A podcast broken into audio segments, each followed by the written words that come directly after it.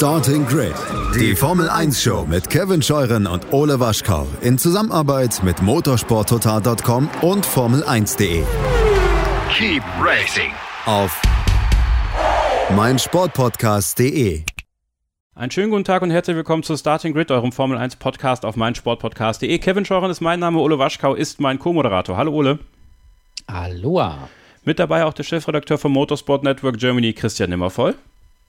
Hallo Kevin, hallo Ole. Und für eine Analyse des Unfalls von Romain Grosjean, aber nicht unbedingt aus Sicht des Fahrers, sondern auch aus der Sicht der Streckenposten, begrüßen wir ganz herzlich Christian Ebner. Er war vor einigen Wochen schon mal bei uns zu Gast, ehemaliger Streckenposten am äh, Red Bull Ring und äh, jetzt sag nochmal, Österreich Ring. Ist das richtig, Christian? Dann nehmen wir einen Salzburgring äh, Salzburgring. und dann kommt es wieder hin. Grüße Okay. euch die Runde. So, Und ich muss gleich mal klug scheißen, Kevin, weil wir die gleiche Diskussion heute schon in der Redaktion gehabt haben. Streng formell gesehen heißt es Sportwart, weil der Streckenposten, das wird der Christian wahrscheinlich auch gleich sagen, das ist nur der Platz, wo die sitzen und stehen. Okay, dann Sportwart. Ist mir auch egal. Jedenfalls äh, wisst ihr, was ich meine und das wissen auch die da draußen. Ähm, ja, wir dachten eigentlich so, äh, nach dem großen Preis von Bahrain haben wir nicht so viel zu besprechen. Lewis Hamilton gewinnt und auch sonst äh, ist es relativ ruhig, aber dem war da nicht so, denn wir haben einen der schlimmsten Formel-1-Unfälle der letzten Jahre gesehen. Äh, das ist äh, der Unfall von Romain Grosjean, aus dem er zum Glück lebend rausgekommen ist. Christian Nimmervoll, ähm, ich glaube, wir müssen so oder so einmal kurz äh, über den Unfall generell sprechen.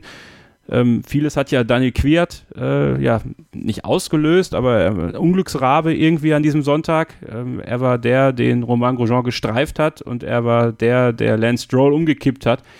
Aber beim Unfall von Grosjean kann man ihn, glaube ich, von jeder Schuld freisprechen, oder? Ja, da habe ich auch direkt, also ich habe auf meiner Facebook-Seite auch einen äh, Kommentar sehr früh geschrieben, der ähm, in die Richtung ging, dass ich sehr froh drüber war, dass eben nicht Dani Quiert oder ein anderer Fahrer äh, Auslöser war für diesen Unfall, weil man möge sich vorstellen, äh, wie schwierig das für den ist, wenn der daran schuld ist. Ähm, und an dieser Analyse, die haben manche so abgeleitet, dass das eine Schuldzuweisung war an Romain Grosjean und dass es mir darum ging, was natürlich Quatsch war. Ähm, aber nichtsdestotrotz äh, stehe ich auch dazu, der Verursacher dieses Unfalls war ganz klar Romain Grosjean selbst und niemand sonst. Äh, Dani Quiert konnte da überhaupt nichts dafür. Romain Grosjean ist da auch ziemlich ähm, anfängerhaft, muss man sagen, äh, die Spur gewechselt in einem sehr chaotischen äh, Bereich des Rennens und der Strecke hat Quiert im Rückspiegel einfach übersehen, wenn er überhaupt reingeschaut hat ähm, und hat diesen Unfall klar selbst verursacht. Das Wichtige ist allerdings, ähm, dass das überhaupt gar nichts damit zu tun hat, äh, dass wir ihm natürlich alles Gute wünschen und das Ja. völlig belanglos ist, komplett egal ist, äh, wer diesen Unfall verursacht hat, sondern dass nur wichtig ist, dass er da heil rausgekommen ist, äh, zum Glück.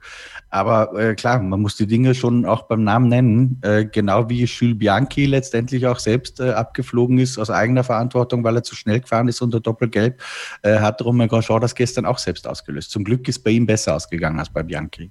Das stimmt, das stimmt. Und das haben wir, muss man ganz ehrlich sagen, Ole Halo zu verdanken, denn ähm, ich glaube, ohne Halo hätte er das nicht geschafft. Also, wo wir 2017 noch darüber gesprochen haben, auch hier im Podcast, viele sich sehr kritisch äh, geäußert haben. Den, den ersten Fall äh, des Halo-Einsatz gab es bei Charles Leclerc in Spa und den zweiten, den noch viel eindrücklicheren Einsatz von Halo, den gab es jetzt bei äh, Romain Grosjean. Also ohne Halo wäre er jetzt tot, würde ich einfach mal sagen. Ja, oder zumindest in einem sehr vegetativen Status, Stadium, äh, wie ja damals auch Jules Bianchi. Also, ähm, aber das wäre auf jeden Fall nicht so ausgegangen, wenn man sich die Bilder anguckt, ähm, weil die äh, Leitplanke hätte auf jeden Fall seinen Kopf erwischt. Und naja, vielleicht wäre er dran geblieben, vielleicht auch nicht. Das äh, müssen wir zum Glück nicht herausfinden. Solche Unfälle hatten wir ja in den 70ern. Eigentlich genau solche, nur halt ohne das Feuer. Das gab es an anderer Stelle damals. Ähm, und das zeigt eigentlich, ähm, dass man da vieles richtig gemacht hat seitens ähm, der FIA, weil man jetzt das erste Mal quasi bei einem Unfall, den man ja nicht einkalkuliert hat, ja, ähm, dem Ganzen voraus war und dann nicht so eine böse Überraschung äh, erlebt hat. Es äh, war natürlich trotzdem ziemlich heftig. Ich weiß auch nicht, wie er, ich weiß immer noch, immer noch nicht, wie er da rausgekommen ist. Also ich, ich weiß es wirklich nicht. Ich, mir, ich weiß auch nicht, wie oft ich jetzt schon dieses Video gesehen habe, wie er da aus den, aus den Flammen sich emporhebt Ja. Als wäre irgendwie ein Phönix oder sowas. Ähm, also, das ist schon, das, also wenn man sich das auch anguckt, wie, wie der da, äh, wie der da reinfliegt und wie, wie stark das verzögert, äh, also wenn man mir, wenn man, also wenn ich das Rennen nicht gesehen hätte und ich hätte nur die, die Bilder gesehen und man hätte mir gesagt, ja, der ist tot, hätte ich gesagt, ja, natürlich ist der tot. Es geht gar nicht anders. Aber zum Glück ist es nicht so. Es ist ja, wenn man ehrlich ist, eigentlich nichts passiert, außer so ein paar leichten Verbrennungen. Ähm, wie das seelisch aussieht, das ist eben die andere Frage. Aber äh, zum Glück ist nichts passiert. Ähm, die äh, Nachtkulisse hat dem Ganzen natürlich nochmal hm. etwas, etwas mehr Dramatik verliehen, möchte ich sagen. Ähm, ja, aber äh, bin äh, froh, dass das gut ausgegangen ist und ich glaube alle anderen auch. Absolut, also das ist ein Nachtrennen war, diese Kameraeinstellung, äh, ja, wie das Auto oder? hochgeht und äh, von oben sah es ein bisschen aus wie 9-11. Also ja. dachte ich auch, also wie das Auto da in diese Leitplanke fliegt und sofort die Flamme da emporsteigt. Ähm, Christian Ebner, äh, du hast als äh, Sportwart an den Rennstrecken ja auch schon viele Leitplanken erlebt. Ist es gut gewesen oder ein, ein gutes Zeichen gewesen, dass die Leitplanke sich da so ähm, gebogen hat oder hätte das eigentlich gar nicht passieren dürfen, deiner Meinung nach? Also die Leitplanke, die man da sieht, ist eine dreifache Leitplanke, ist wahrscheinlich den meisten bekannt von der Nordschleife. Dort sind auch genau dieselben Dreifach-Leitplanken. Jetzt muss man dazu sagen, die Formel 1-Fahrzeuge sind doch um einiges leichter als so GT3-Bolide oder dergleichen. Und die GT3-Fahrzeuge werden dadurch auch gut abgehalten.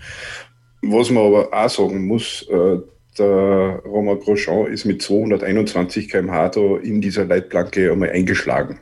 Das ist die Aufprallgeschwindigkeit. Da spricht man von 53 G, was bei ihm, also ich habe jetzt ein bisschen gegoogelt, er hat 61 Kilo. Und das sind dann für, für ihn und für seinen Körper 3200 Kilo, gute 3200 Kilo, was sein Körper aushalten hat müssen. Also da sind Kräfte am Werk, die sind unfassbar. Wahnsinn. Ähm, also das ist, das ist ja das, wo ich mich am meisten frage, wie, wie konnte der das aushalten? Ähm, du hast ja. ja ich äh, glaube, ja, ich, ich, glaube, das, das muss man mal in Relation setzen. Diese 53G wirken natürlich nur für einen ganz, ganz, ganz, ganz, ganz kleinen Moment und halt nicht für die Dauer des, des, äh, des Unfalls. Und es ist ja dann auch das Auto auseinandergerissen, was sicherlich auch geholfen hat, weil der schwere Teil des Autos, der Motor, ist ja hinten.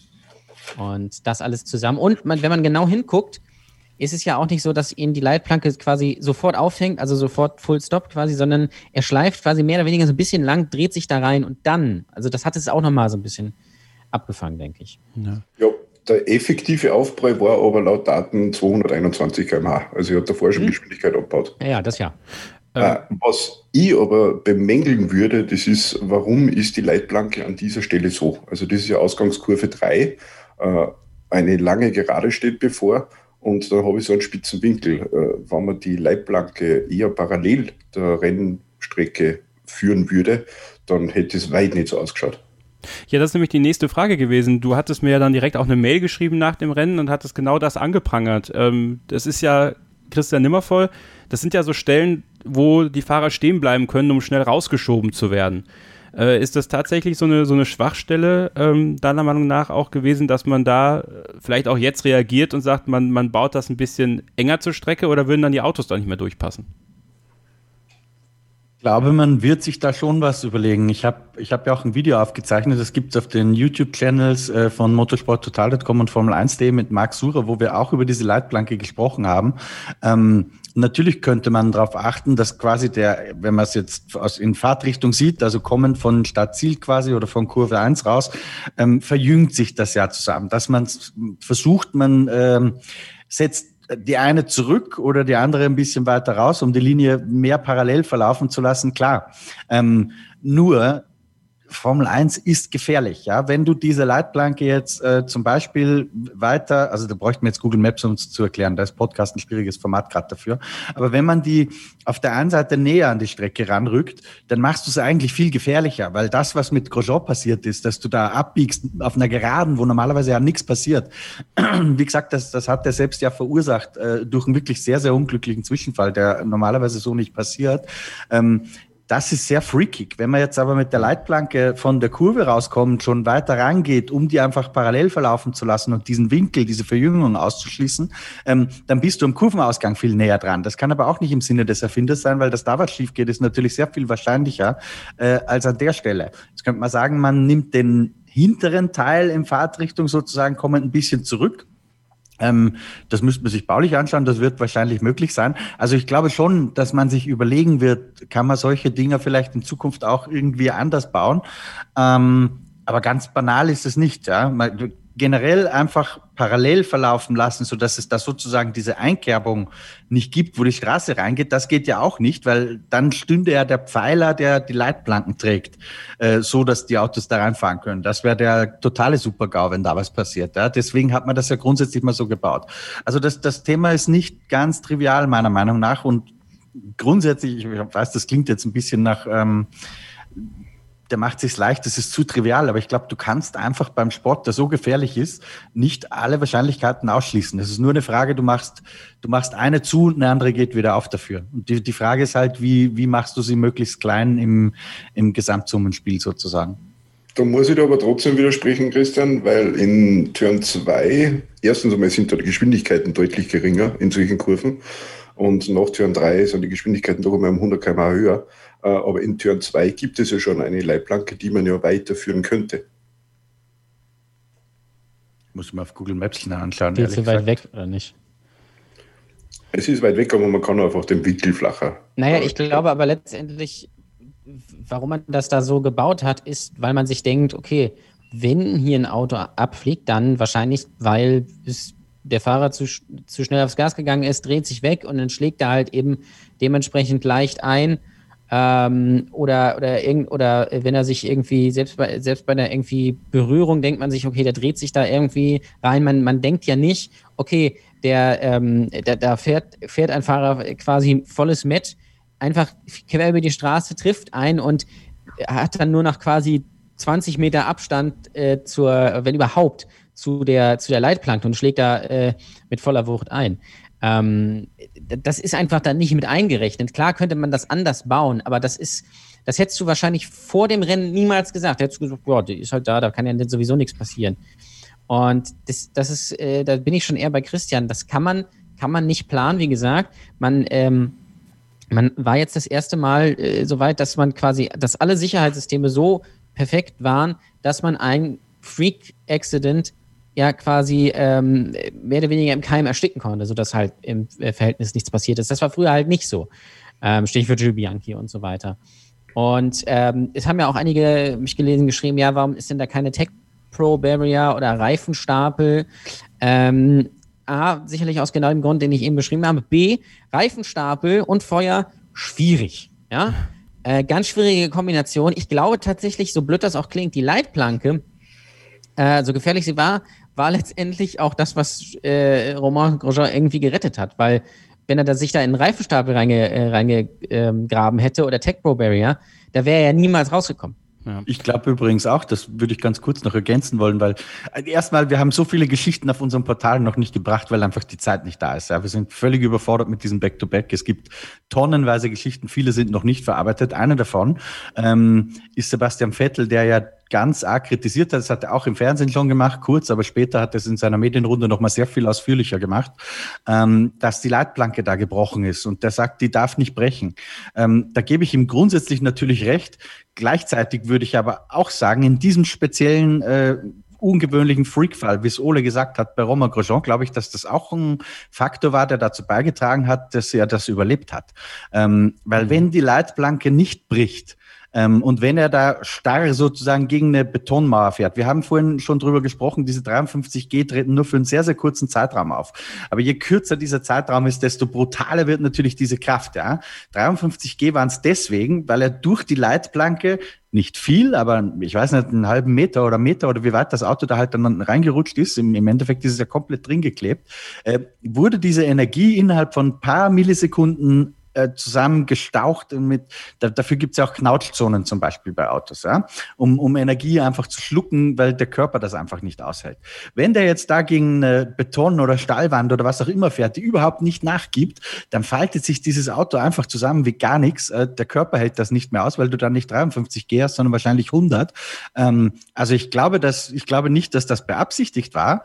Da gebe ich Sebastian Vettel schon recht. Das sollte wahrscheinlich auch nicht passieren. Ich bin mir aber ziemlich sicher, in diesem speziellen Fall war das ganz wichtig, dass er da, da heil rausgestiegen ist. Aber Ja, ähm, und ich meine, bei den Kräften kann man das auch, glaube ich, nachvollziehen, dass die dann eben bricht. Und wir haben es ja auch in der Vergangenheit, also, weil Leitplanken ist halt keine Betonmauer. Die halten halt einfach irgendwann äh, äh, nichts mehr aus. Wenn man das so argumentiert, dann müsste man vielleicht argumentieren, dass sie das Auto nicht fangen darf, sondern quasi durchbrechen da und dann rutscht das Auto halt noch ein bisschen weiter, dass es nur abgebremst wird. Aber hab ich, äh, wer, ähm, der Unfall ist nicht gleich, aber da ist eben auch passiert, habe ich mir witzigerweise vor dem Rennen noch irgendwie äh, durch Zufall habe ich das wieder entdeckt, nämlich 2002 in Suzuka Alan McNish ist in der 130R ähm, äh, oder danach hat sich weggedreht und ist rückwärts in die Leitplanke und die ist auch gebrochen und da ist er halt da durch und da übergestiegen und da ist das Auto auch in zwei Hälften geteilt worden. Da hat er natürlich Glück gehabt, dass er rückwärts eingeschlagen ist. Also so neu ist das auch nicht. Und äh, Also- da äh, vielleicht noch ein, ein Referenzcrash vielleicht. Äh, ich weiß nicht, ich glaube, er war ungefähr vergleichbar. Äh, Kimi Räikkönen 2014 in Silverstone. Der ist ja da auch frontal in die Leitplanke geknallt. Äh, also quasi draufgespiked nach einem äh, Crash mit Felipe Massa war es, glaube ich. Ja. Ähm, er hatte Verletzungen, war aber am nächsten Rennen dabei. Also, und das ist auch eine dreifache Leitplanke gewesen. Die hat gehalten. Also, ich sehe da schon Christian Ebners äh, Punkt und auch Sebastian Vettels Punkt, dass die Leitplanke nicht brechen darf. Also das Ich glaube, es Und ist ohne- aber und- ohne den Leitplankenbruch wäre eventuell auch das hintere, äh, das Heck nicht abgebrochen, abgerissen und hätte dann den Tank nicht entzündet. Na, da muss ich jetzt einmal, also, da, da, das hilft nicht. Da muss ich jetzt einmal dazwischen grätschen. Bitte, Äh, bitte, dafür bist du die- da. Die Physik kennt Grenzen. Irgendwann ist vorbei. Irgendwann, wenn man da fünf Leitplanken hintut, äh, irgendwann ist einmal die Physik am Ende. Und Mhm, dann okay. passiert sowas. Ähm, ich bin selber Fahrtechnikinstruktor äh, für PKW und LKW und das war der bestmögliche Crash, den Romain Grosjean haben konnte. Also mehr oder weniger frontal durch. Nichts Schlimmes als ein seitlicher Aufprall. Seitenaufprelle mit 53 G, das überlebst du nicht. Da reißt er das Genick ab. Also das war noch Glück im Unglück. Raikön übrigens mit 47G eingeschlagen in Silverstone damals. aber äh, Mhm. aus einer komplett anderen Distanz und ich glaube ein bisschen langsamer auch. Und auch in einem anderen Winkel. Das darf man. Klar, Ja, die G bleiben ja gleich. Also Die G das bleiben ist halt gleich. ja, ja, genau. natürlich. aber Aber ich glaube, es war dann halt auch der Winkel und die, ich glaube auch die, vielleicht sogar die, wie gesagt, die kurze Distanz dahin, was ist nochmal, nochmal, weil das Auto dann quasi da, er konnte das ja quasi gar nicht mehr abfangen. Das ist ja ein bisschen Ja. wie Senna gewesen. Das ist ja quasi direkt abgeflogen und in die Mauer. Also der Ja. konnte das ja gar nicht, also ich glaube einfach, da müssen wir gar, muss man eigentlich, also banal, es klingt gar nicht diskutieren, wenn, also wenn da so ein, wie, wie viel wiegen die am Start? 700, 800 Kilo oder irgendwie sowas? das ist, glaube ich, relativ, also es darf, sollte nicht passieren, aber ich glaube, man kann auch nachvollziehen, dass es eben doch passiert. Also ähm, da kam halt wieder einiges zusammen, was sich Ja. dann auch rational nicht erklären lässt, was aber dann einfach so war, ähm, wo man dann, glaube ich, auch einsehen muss, dass es halt einfach gefährlich ist. Ich, äh, wenn ich so quer lese, ähm, habe ich mir das Gefühl, dass, dass Unfälle gar nicht passieren dürfen und da muss man quasi, müssen quasi sofort aussteigen und dann ähm, ist alles, alles tutti. Also es gibt, es gibt halt Grenzen, glaube ich. Also man muss aber auch schon sagen, also wir sind ja eigentlich gesegnet im Motorsport mit schweren Unfällen und deren Ausgängen. In den letzten Jahren hat es halt wieder ein, zwei erwischt, aber wir spielen halt einfach mit G-Kräften, mit Geschwindigkeiten, äh, die sind unfassbar. Äh, Christian, du erinnerst dich zum Beispiel an den einen super Trainingstag beim Erwin Kölner äh, im, im G-Kraft-Simulator. Vielleicht können wir mal auf das einmal zu sprechen. Also das ist, das ist ja was, was ein Formel-1-Fahrer im normalen Fahrbetrieb aushalten muss. Das ist für einen normalsterblichen, untrainierten, nicht einmal, da ist nicht einmal ein Bremsmanöver schaffbar. Ja, ja. Und man muss auch dazu sagen noch, ähm, die, die Physik bringt es mit sich, dass solche Kräfte, wenn du in einer Kurve fährst, zum Beispiel die Fliehkräfte, die dich nach außen ziehen, die gehen halt in den exponentiellen Bereich ein. Das können sich jetzt gerade vielleicht viele Leute vorstellen, weil bei der Corona-Kurve ist es auch schlecht, wenn die exponentiell wird. Ja? Das heißt, wenn du äh, 1 kmh jetzt mehr fährst oder 10, dann hast du deswegen nicht 10 G mehr, sondern irgendwann hast du halt einen Faktor, der sich da multipliziert. Und genauso ist es, da würde ich ein bisschen dem, was vorher gesagt äh, wurde, widersprechen. Natürlich werden die G-Kräfte höher beim Einschlag, ähm, wenn sich zum Beispiel der Winkel verändert, wenn die Energie einfach schneller absorbiert wird und weniger knautscht. Ähm, also je, je länger der, der Unfall dauert, also der Zeitpunkt des Einschlags, wo Energie vernichtet wird, desto besser. Ja. Das ist das große Ziel der FIA bei allem, was sie tut. Die die Dauer des Unfalls, und da rede ich jetzt nicht von, wie lange der im Feuer saß oder so, ja, das ist in der, in der Hinsicht völlig irrelevant, sondern der Zeitpunkt, wo der, der erste Punkt des Autos sozusagen die Leitplanke berührt, bis es der Blechknödel ist, den wir am Ende gesehen haben. Die, dieser Zeitpunkt muss so lange wie möglich gestreckt werden, weil dann verteilen sich die Fliehkräfte innerhalb dem, oder die maximale äh, Fliehkraft, sage ich, ist ja Blödsinn. Die maximale G-Kraft ist dann reduziert und das ist einfach sehr, sehr wichtig, weil du kannst dir Schutzanzug, Helm, alles Mögliche anziehen, was du willst. Irgendwann kriegst du einfach ein Problem, auch wenn du äußerlich komplett unversehrt bist, weil einfach dein Herz in deinem Körper gegen die Mauern schlägt und zusammengestaucht wird und dass du das einfach nicht mehr schaffst. So, klar ist, ähm, das mit das größte Glück für Romain Grosjean war, dass Romain Grosjean nicht äh, bewusstlos geworden ist und so viel ähm, Eigenantrieb hatte, aus dem Auto rauszukommen, dass er sich so, sofort, nachdem er äh, eingeschlagen ist, sich befreit hat und rausgesprungen ist. Natürlich das Medical Car da war, um ihn rauszuziehen, ähm, aber die Streckenposten, äh, über die würde ich ganz gerne mal, oder die Sportwarte, die auf ihren Streckenposten stehen, ähm, über die Christian, sagt ihr denn jetzt eigentlich Streckenposten oder Sportwart? Entschuldigung. Also, in Deutschland heißt es Sportwart der Streckensicherung, wenn man es ganz genau nimmt. Äh, in Österreich haben wir im Slang einfach mit so einem Streckenposten. So, also die Personen, die da an der Strecke stehen, die Fahne schwenken und dafür sorgen sollen, dass äh, ein Fahrer und ein Auto da wegkommen. So. Ähm, ich habe tatsächlich, oder es gab eine, eine kritische Stimme gegenüber den Streckenposten und zwar ähm, die Feuerwehrmänner. Äh, JPS Tiger bei Twitter.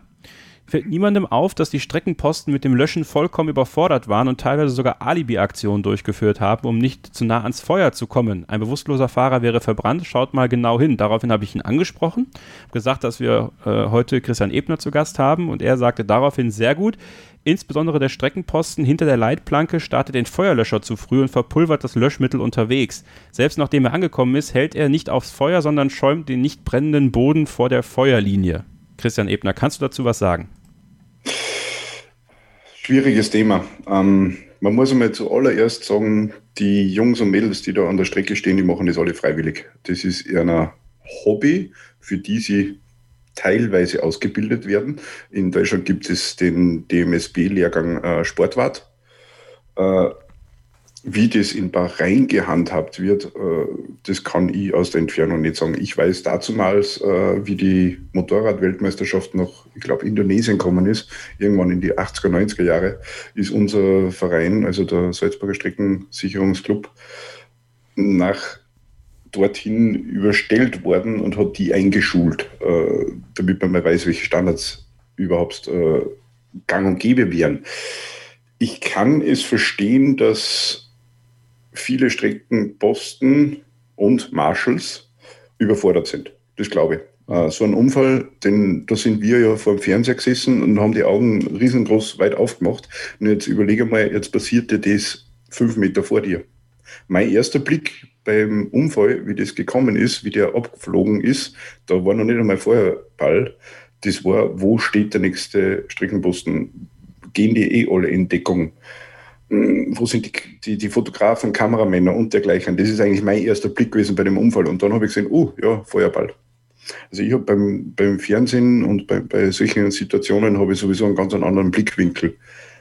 Ähm, dass jetzt äh, ein Marshal, also ein Fire Marshal, wie es so schön heißt, also der, der was meistens anders gekleidet ist, einen, einen, einen Feuerwehrhelm aufhat und einen Feuerlöscher in der Hand hat, dass der über die Strecke läuft, ist so ziemlich das Schlimmste, was man machen kann. Da muss man aber auch dazu sagen, das sind größtenteils wirklich nur Feuerwehrmänner. Das heißt, äh, bei uns am Salzburgring oder auch am Red Bull Ring unten, da kommt die örtliche Feuerwehr in der näheren Umgebung und dann heißt, okay, wir haben eine große Veranstaltung, das ist ein Feuerlöscher, das dürftest du kennen von deiner freiwilligen Arbeit dort. Und da ist dein Platz, wenn irgendein Auto kommt und es fängt zu brennen an, gehst hin, löscht das Auto fertig. Das sind grob gesagt die Arbeitsanweisungen, aber die haben keine Ausbildung als Sportwart. Wenn ein Feuerwehrmann, ich bin selber bei der Freiwilligen Feuerwehr, mhm. wenn der ein Feuer sieht, dann geht der zu dem Feuer hin und will das Feuer löschen. Koste es, was es wolle. Ist auf einer Rennstrecke suboptimal. Also war das, also war das eigentlich richtig, was der Feuerwehrmann gemacht hat? Weil es ist. Nee. Nee, nee okay. absolut nicht. Also das war das, das Schlimmste, was wir machen können. Es hat schon schwere Unfälle gegeben, äh, wo Streckenposten über den Haufen gefahren worden sind. Ja. Ähm, die, die, Streckenposten, beziehungsweise die Fire Marshals in dem Sinn, äh, die sind auf links und rechts der, der Strecke postiert. Und es gibt kein Überqueren der Strecke im Rennbetrieb. Es gibt die Streckensperre. Ähm, am Morgen meistens. Da fährt der Rennleiter mit der roten Fahne einmal um die Strecke und dann gibt es keinen mehr auf die Strecke gehen. Äh, ist egal, ob da Pause ist, ob da jetzt ein, äh, der Suzuki Swift Cup fährt oder die Formel 1. Äh, da gibt es kein Überqueren der Strecke mehr. Okay, und der Feuerwehrmann, der hinter der Leitplanke stand, der erst weggesprungen ist, logischerweise. Denn der erste Instinkt ist erstmal, wenn da so ein Einschlag vor dir ist und auch die Reifen, der Reifen ist ja auch, also ein Reifen ist ja hinten äh, weitergerollt und der andere ist über die, also quasi durch die Leitplanke ist er noch weiter rausgeschossen auf diese, diese kleine Wüstenfläche. Ähm, der ist ja zuerst weggesprungen, der Feuerwehrmann, ist dann äh, wieder hingegangen. Und ähm, würdest du denn sagen, dass da die Streckenposten, die da dann nah am Auto waren, jetzt unabhängig von dem, der äh, da über die Strecke gelaufen ist, da alles richtig gemacht haben? Mm, da müsste die Videos nochmal genau sehen, wie die gearbeitet haben. Ich habe das auch nur aus der, aus der Ferne gesehen. Okay ich gehe davon aus, dass alle, die dort gestanden sind, einmal jetzt erst einmal einen Riesenschock gehabt haben. Klar. Der, der Stefan Ehlen, nicht, dass mir der Christian wieder da berichtigt, war ja bei mir einmal am Posten und der hat gesehen, was da passiert, wenn ein Auto einschlägt in so einer Leitplanke. Da ist nicht einfach nur die Leitplanke auf den drei, vier Metern kaputt, sondern äh, die Leitplanke ist ja eigentlich ein bewegliches Teil an, äh, bewegliche Sicherheitseinrichtung. Die federt ja in gewisser Art und Weise den Aufschlag ab. Das heißt, 100 Meter nach dem Unfall, wenn du da an der Leit Leitplanke dran lehnst und so auf James Lessig äh, ein bisschen das Rennen beobachten möchtest, kann es sein, dass du da weggeschleudert wirst und, und auch schwere Verletzungen hast. Okay. Oh, das ist, äh, Aber ich finde, ja. finde, ehrlich gesagt, dass äh, so sehr ja die beiden äh, Leute aus dem Medical Car gehypt werden, ähm, so schlecht kommt mir eigentlich dieser eine Streckenposten, der eben, ich glaube, der war das, der, der über die Strecke gelaufen ist, weg, weil der hat ja letztendlich quasi das Feuer mit dem Feuerlöscher quasi, ich sag mal, vereinfacht gesagt, zur Seite geschoben. Die konnten das ja niemals löschen mit den drei Feuerlöschern, die sie da hatten. Und dadurch konnte Romain Grosjean erst vernünftig aussteigen. Ähm, auch das vielleicht natürlich dann dumm war, über die Strecke zu laufen. Ähm, aber vielleicht auch einfach sein Instinkt, dass er sagt, ey, ich habe hier einen Feuerlöscher, ich kann mir das jetzt von der anderen Seite nicht mehr angucken, ich renne da jetzt rüber, auch wenn es man das eigentlich nicht machen sollte, weil das ja auch ein Ausnahmefall ist, hat er letztendlich, glaube ich, einen entscheidenden ähm, Faktor da gespielt. Und was auch noch dazu kommt, A, an dieser Stelle rechnet man, wie gesagt, nicht damit und auch man rechnet in der modernen Formel 1 nicht mit so einem Feuerunfall. In den 70ern, da war es, glaube ich, ein bisschen was anderes, aber Jetzt, wenn Feuer auftritt, dann ist es mal so, wie, wie man bei Checo Perez später gesehen hat, mit dem, mit dem Motorschaden. Ähm, aber halt nicht bei sowas. Und ich, ich kann, also natürlich hätten die vielleicht was anderes machen können. Also nicht den Boden löschen, klar, aber wahrscheinlich wollten sie einfach irgendwas machen in der Schock- und Notsituation, weil es ja auch wirklich extrem großes Feuer ähm, war. Und ähm, ich finde, man kann da, kann da nicht so draufhauen. Doch. In, in den 70ern, in den 70ern war es ja auch noch schick zu rauchen. Das heißt, ich glaube, dass da die Streckenposten ja, ja. noch so entspannt waren, die haben sich erstmal ja, eine Zigarette angezündet am Feuer. Ich habe einfach zugeguckt, wie jemand verbrennt. Ja, ja, ja. Nein, aber was, was ich nur ganz kurz äh, sagen wollte, um so ein bisschen, ich habe viel zu wenig gesehen, worüber ihr gerade sprecht, um ehrlich zu sein, was welcher Streckenposten gemacht hat. Dafür hat mir noch die Zeit gefehlt. Ähm, aber ganz generell hat die Streckensicherungscrew in Bahrain einen sehr, sehr guten Ruf. Also die werden teilweise sogar verwendet, um in anderen Ländern ähm, Streckenposten oder Sportwarte, jetzt sage ich selbst auch falsch, äh, auszubilden.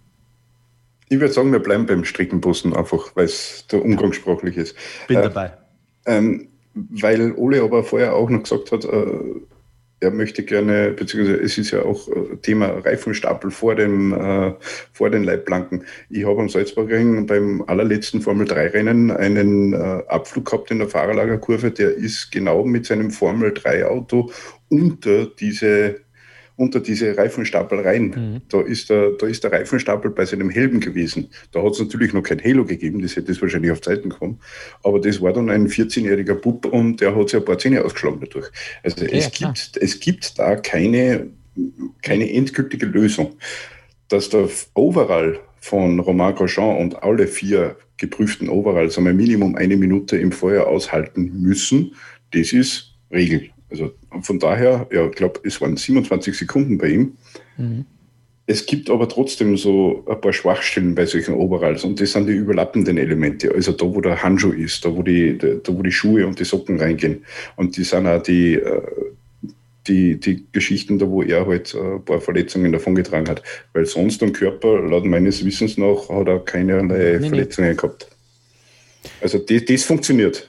Was ja eigentlich auch krass ist, der, Ja. also er- muss sich ja quasi dann klar gemacht haben, dass er quasi äh, in dem Moment aussteigen kann, ohne dass ihm was passiert. Also natürlich hätte viel passieren können, aber ihr wisst, was ich meine. Nur als normaler Mensch denkst du dir nicht, oh, Feuer, ach, da laufe ich einfach mal so durch, da passiert ja nichts. Das ist schon heftig, finde ich. Also Ole, wenn du einmal eine richtige Brezen hast mit einem, mit einem Fahrzeug dann, und das Ding zum Brennen anfängt, dann möchte ich schauen, ob du da drin sitzen bleibst. Nein, nein, nein, das meine ich gar nicht. Das meine ich gar nicht. Also das Äh, ich ist der würde reine natürlich auch versuchen auszusteigen, aber als Formel-1-Fahrer musst du dir ja eigentlich in dem Moment klar machen, mir kann jetzt in einem gewissen Zeitraum da eigentlich gar nicht so viel passieren, was Verbrennungen angeht. Darauf will ich hinaus. Das ist eine gewisse Art von Selbstschutz und es ist auch eine Übungssache. Also Formel 1-Fahrer Ja, ist ja so schnell wie möglich aus dem Ding rauskommen. Es gibt ein Foto, da wo man sieht, dass der, der, der, der Headrest äh, neben dem Fahrzeug ist. Also Ja. so leicht rausgenommen. Das heißt, der hat da auch noch die Zeit gehabt, das Ding aufzuschrauben. Ja. Mein, Der, Christian und ich, wir würden selbst dann nicht aus dem Ding rauskommen, da brauchen wir einen Berge ran. Ich würde nicht reinkommen. Wird gar nicht rein. Ja. Äh, Das, das kommt ja schwer hinzu. Also wir haben das Problem Gott sei Dank nicht. Aber die, die trainieren das. Und es gibt, Ja, ja, ja, glaube ich, äh, äh, Christian, schlag mich tot, äh, es gibt eine gewisse Zeitvorgabe, wie in welcher Zeit ein Fahrer aus dem Auto rauskommen muss. Ja, richtig. Ich glaube, es sind irgendwas zwischen fünf und sieben Sekunden. Das wurde, wurde auch mal geändert mit dem Halo, glaube ich. Ich glaube, es waren fünf und sind sieben. Bin, aber ich kann es kurz nachschauen nebenher. Ja, und das trainieren wir ja. Und für mich natürlich der, das größte Wunder, dass der überhaupt, äh, der Roman Grosjean überhaupt bei Bewusstsein geblieben ist. Ja. Bei der Ja, ja. Aufprallgeschwindigkeit. Ja, es ist äh, ein absoluter Wahnsinn. Also das ist, Da, da gibt es übrigens, Entschuldigung, Kevin, du Ja, kommst gar nicht zu Wort alles heute. gut, alles Aber da gibt es übrigens tatsächlich, das hat Günther Steiner, das hat Günther Steiner inzwischen erzählt, es gibt tatsächlich Aufnahmen davon, äh, von einer Formkamera, äh, die im Auto auf, auf ihn gerichtet war, sozusagen, äh, die das zeigt, wie er sich aus dem Auto befreit. Ja, eben. Ähm, die werden wir wahrscheinlich nie zu Gesicht bekommen, aber für die Untersuchung des Unfalls und so, die wissen schon, was da passiert ist. ja, das hat, ähm, das hat, ähm, ich, äh, ich glaube, Tom Clarkson hat es auch gesehen. Nein, nicht Tom Clarkson, der ähm, bei F1 Nation waren die beiden Medical Car Leute zu Gast. Äh, und die haben das Video auch gesehen und meinten auch, dass es faszinierend war zu sehen, wie schnell er äh, sich daraus äh, befreit hat. Und es war die Onboard-Kamera tatsächlich, glaube ich sogar. Also die Onboard-Kamera ist ja angeblieben, die wird ja nur abgeschnitten. Ja. Also die Man muss, ja, man muss ja vor Augen halten, also wa- was passiert im Roman Grosjean in so einem Augenblick? Der merkt, okay, hoppala, da ist jetzt eine Berührung gewesen mit irgendjemandem, keine Ahnung wer, in seinem Augenwinkel und dann bretter ich da mit gut 200 auf so einem Wand zu. Da, erstens einmal schließt du mit deinem Leben wahrscheinlich ab, denkst du, hm, das wird jetzt richtig wehtun und dann wachst du, weil er ist definitiv äh, eine Zehntelsekunde oder eine Sekunde kurz bewusstlos gewesen. Ja, das ist das m- gar nicht genau. möglich. Ich wollte nämlich gerade sagen, also ich kann mir auch vorstellen, dass er kurz weg war, weil es waren ja dann doch 26 Sekunden. Ja. Ja, und Im Normalfall würde er ja, gut, wahrscheinlich, dann, dann muss er natürlich jetzt mal klarkommen, checken, wo er ist und sowas. Aber ich kann mir schon vorstellen, dass er vielleicht ganz kurz da Genau. weggetreten war. Das ist übrigens, das, das Hass-Team hat gerade in dem Moment angekündigt, dass wir ihn am Freitag um 13.30 Uhr bei Rheinzeit, das ist ähm, 11.30 Uhr bei uns, glaube ich, zwei Ja. Stunden sind es, genau. äh, zu sprechen kriegen. Ja. Okay, ja. Ähm, also, total verrückt, dass der Mann wirklich plant, in Abu Dhabi wieder im Auto zu sitzen. Und äh, wer weiß, vielleicht klappt das. Ähm, aber ich würde noch ein, eine Anekdote einbringen, kurz, Kevin. Ja, mach, wir machen heute zwar, lang, weil wir gerade über das Sitzen im Feuer gesprochen haben. Da, da habe ich mit Marc Sure gesprochen und ich kann wirklich dieses Video äh, nur empfehlen, was wir da gemacht haben. Äh, Marc hat ja auch einen ganz schweren Feuerunfall gehabt bei der Hessen Rallye 1986. Ja. Äh, da muss man sagen, da war das Kindergeburtstag, was Roman oder im Bereich gehabt hat im Vergleich dazu, weil er ist direkt auf der Fahrerseite äh, in einen Baum reingekracht und dann ist das Auto explodiert. Sein Beifahrer ist dabei auch gestorben, Michel ja. Weider. Und der, der Marc hat erzählt, äh, er hat sich genauso wie Grosjean selbst befreit. Bei ihm war es so, er war bewusstlos, hat irgendwie mitbekommen, er erzählt das auch, ähm, also er, kommt sehr gut klar damit inzwischen. Ähm, er hat grüne Wiese gesehen, weil das war eine Rallye, das heißt, er war da äh, neben, neben der Straße, da war es halt grün. Ähm, und er hat irgendwie so halb gecheckt, es ist viel zu heiß, ich will zu dieser Wiese hin. Und dann hat er sich losgemacht vom Gurt und ist da rausgerollt und da hat ihn dann Streckenposten weggezogen äh, und in den, in den Bach reingelegt, äh, der da nebenbei war und ihn so gelöscht. Ähm, also das ist auch, das war mir gar nicht so bewusst, aber die Geschichte des Unfalls von Max Hura ist auch eine völlig unglaubliche. Ein Thema, was ich gerne noch ansprechen würde, ähm, das war ja auch etwas, Christian Ebner, was dir aufgefallen ist. Ähm, damit würde ich jetzt gerne den, den Grosjean-Unfall abhaken. Ich glaube, dazu ist alles gesagt. Ähm, ist der zweite ähm, schwerere Unfall gewesen, nämlich von Lance Stroll. Ähm, ja, beim Überschlag passiert jetzt erstmal generell nicht viel ähm, bei einem Fahrer. Also auch, auch Lance Stroll ist da sehr gut rausgekommen, war ja auch wesentlich entspannter als noch äh, Nico Hülkenberg, als er auf dem Kopf war. Also Lance Stroll sagte, ja, mir geht's gut, äh, häng hier halt. Und äh, klammert, äh, klappert er dann raus. Ähm, du hast einen sehr, sehr guten Punkt gebracht, nämlich das Thema äh, Spannungsverhalten der Autos. Erzähl mal. Ja, es gibt ja äh, dieses ganze Chaos, ERS, ERS, äh, Schlagmethod-Dinger da in den, in, den, in den Boliden. Das heißt, du hast einen Haufen Elektronik in den Teilen. Ähm, Formel 1 Autos äh, bestehen prinzipiell mal aus Carbon was ich nicht gewusst habe, Carbon ist ein sehr, sehr guter elektrischer Leiter. Das heißt, wenn da irgendein Kabel innen bricht, dann ist, steht die ganze Karosserie unter Strom. Man sieht es bei Unfällen des Öfteren und eigentlich auch zumeist, dass die Fahrer auf die äh, Seitenkästen steigen und dann runterspringen. Die versuchen einfach keinen Kontakt zwischen Boden und, äh, und dem Fahrzeug herzustellen. Äh, die Problematik an dem ganzen System, äh, an dem ganzen elektrischen System in solchen Fahrzeugen ist, äh, dass die Sportwarte nicht wissen, äh, in welchem Zustand das Fahrzeug ist ist da jetzt ein Problem, ist da keines, äh, kann ich das Fahrzeug äh, berühren oder nicht.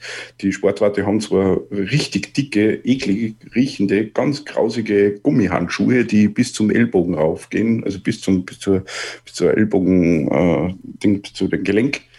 Mm, und mit denen müssen sie halt dann arbeiten. Die sollen wahrscheinlich sicher sein. Also wurde getestet und hin und her. Aber selbst der Fahrer springt lieber weg.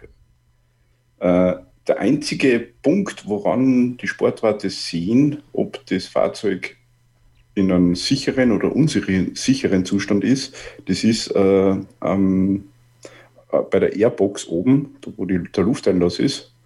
Äh, da sind so LEDs, grün, orange und rot. Ist das etwas, Christian Nimmervoll, wo man, wo man darauf achten sollte, jetzt auch im Umkehrschluss, dass man auch da äh, vielleicht äh, an den Seitenkästen äh, für solche Fälle was anbringt, weil das kann ja auch äh, schwerste Verletzungen hervorrufen. Ich glaube, bei Alfa Romeo war es mal, dass ein, ein, äh, ein Teammitglied das Auto angefasst hat und erstmal weggeschleudert worden ist. Ja, BMW. Oder BMW. Das war 2009. Genau, das ist schon sehr lange her. Ähm, soweit ich weiß, funktioniert das relativ gut eigentlich inzwischen mit diesen Signalleuchten äh, für alle, die sich halt, ähm, ob, also ob das Auto neutral ist oder nicht, das sieht man ja diese grünen Lämpchen, die dann halt grün leuchten oder auch nicht. Ähm, klar, bei so einem Unfall funktioniert sowas wahrscheinlich nicht mehr zuverlässig, das, das kann schon sein. Ja, für mich als normal denkender Mensch, äh, das so ein Formel 1 Auto kostet wahrscheinlich mehr wie 19,90 Euro beim Bauhaus oder irgendwo.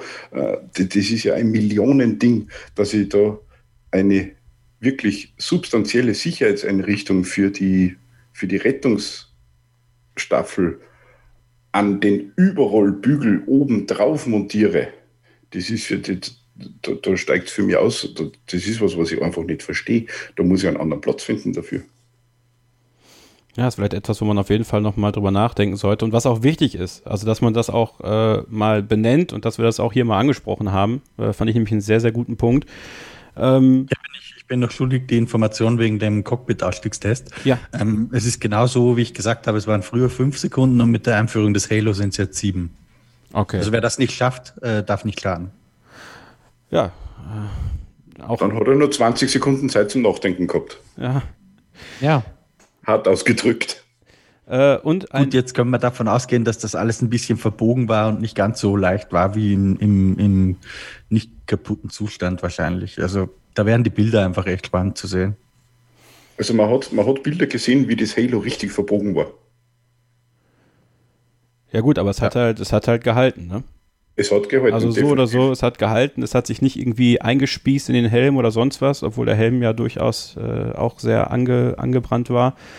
Ähm, gut, wir haben das mit Grosjean, wir haben das mit dem, äh, mit dem, mit der, mit der Anzeige und ein letzter Punkt noch, äh, Checo Perez und sein Motorplatzer, ähm, der dann auch äh, angefangen hat, wie Sau zu brennen, wo ja auch ein Streckenposten rübergelaufen ist. Ähm, ja, das, also das, das war ja war grausam. Bescheuert. Ja, Christian Ebner. Ah, das war ja Hockenheim 2000.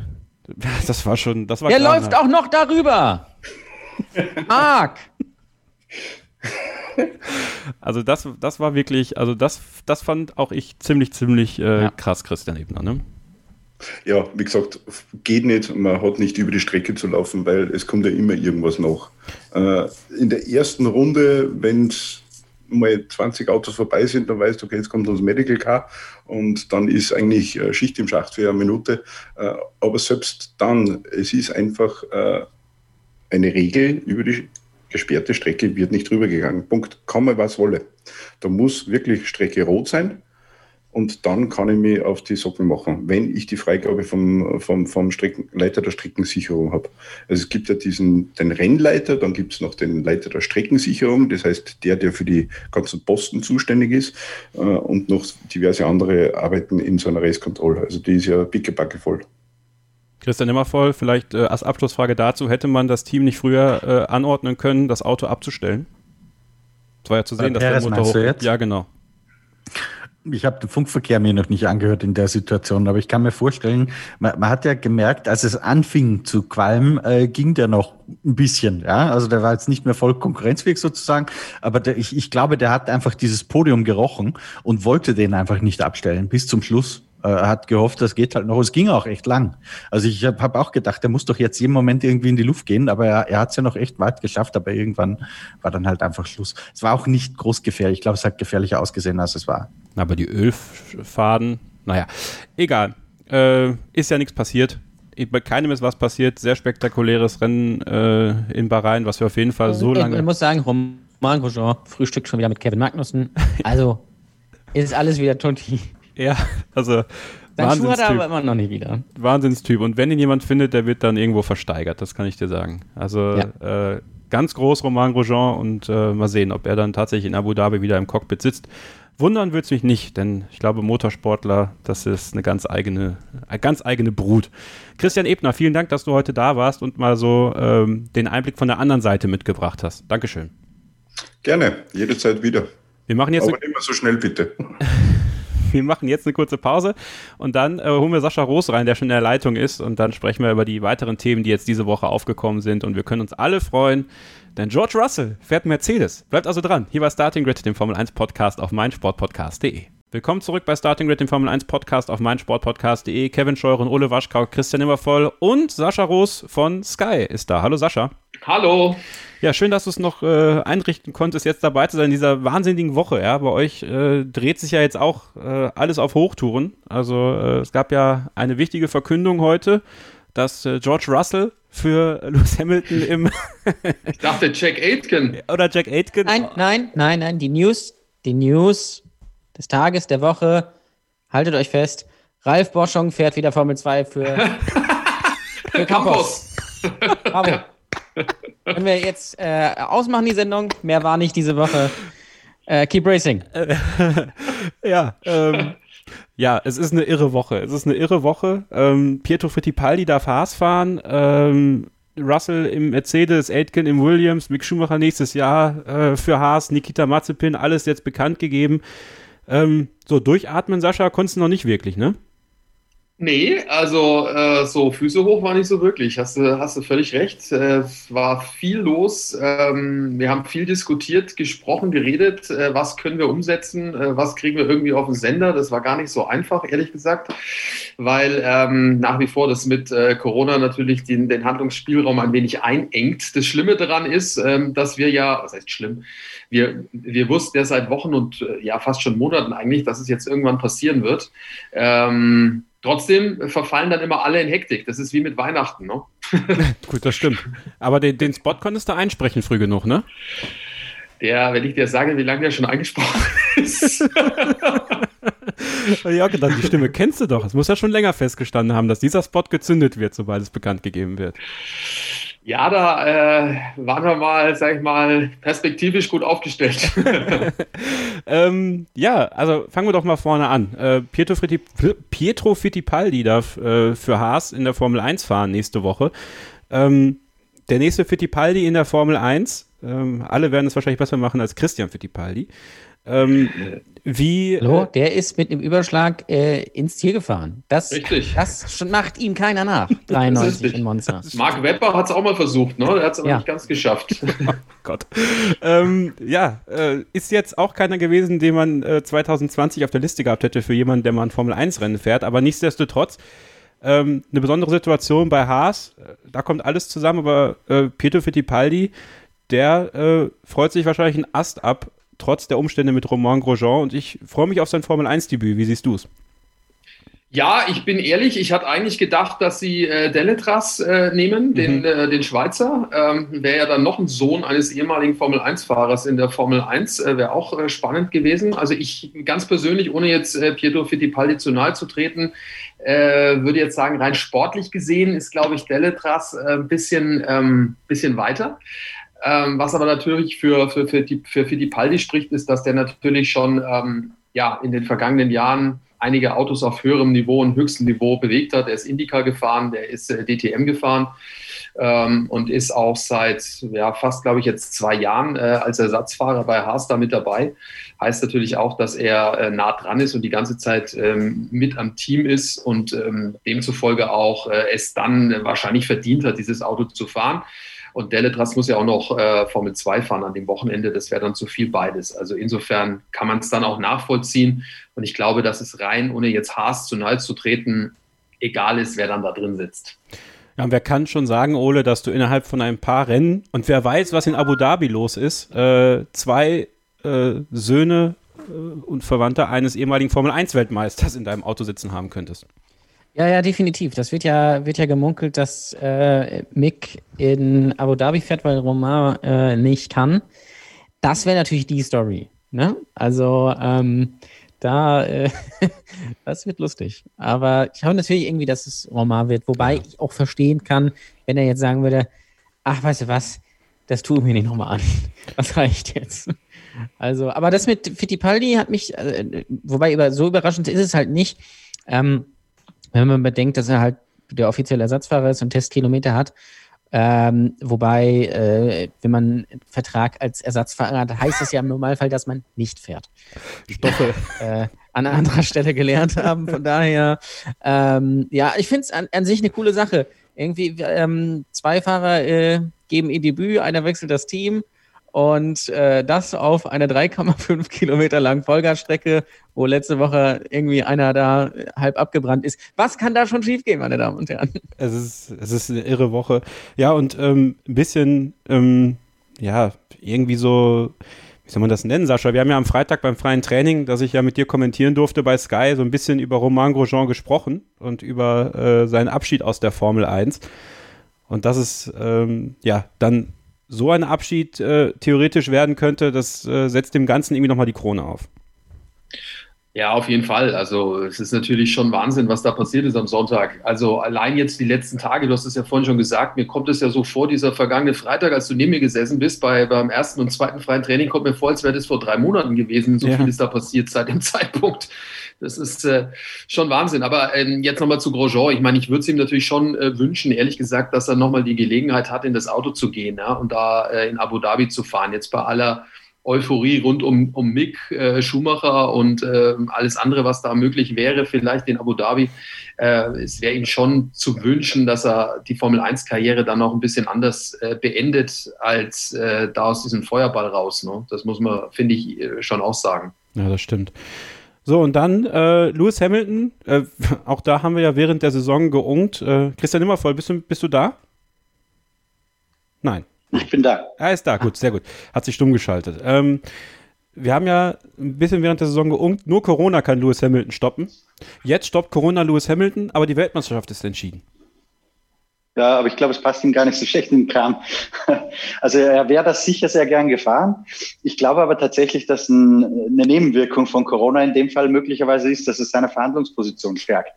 Weil Mercedes wird sehen, dass eben nicht jeder mit diesem Auto gewinnen kann oder nicht so leicht gewinnen kann, wie er das in letzter Zeit vorgezeigt hat. Und das kann für, für seine Position nur hilfreich sein. Also was Gehaltsverhandlungen betrifft.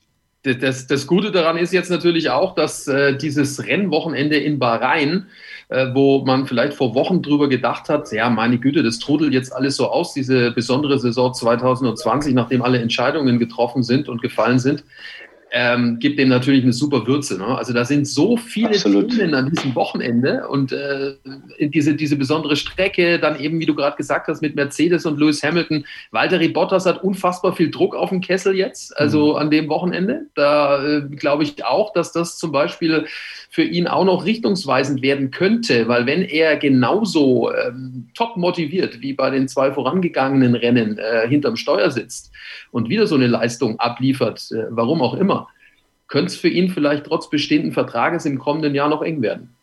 Das ist nämlich die nächste Frage, die ich stellen möchte. Ähm, wie seht ihr, könnt ihr gerne alle drei darauf antworten, vielleicht fängst du, Sascha, an, äh, das Verhältnis zwischen Chancen und Risiken zwischen George Russell und Valtteri Bottas am kommenden Wochenende verteilt?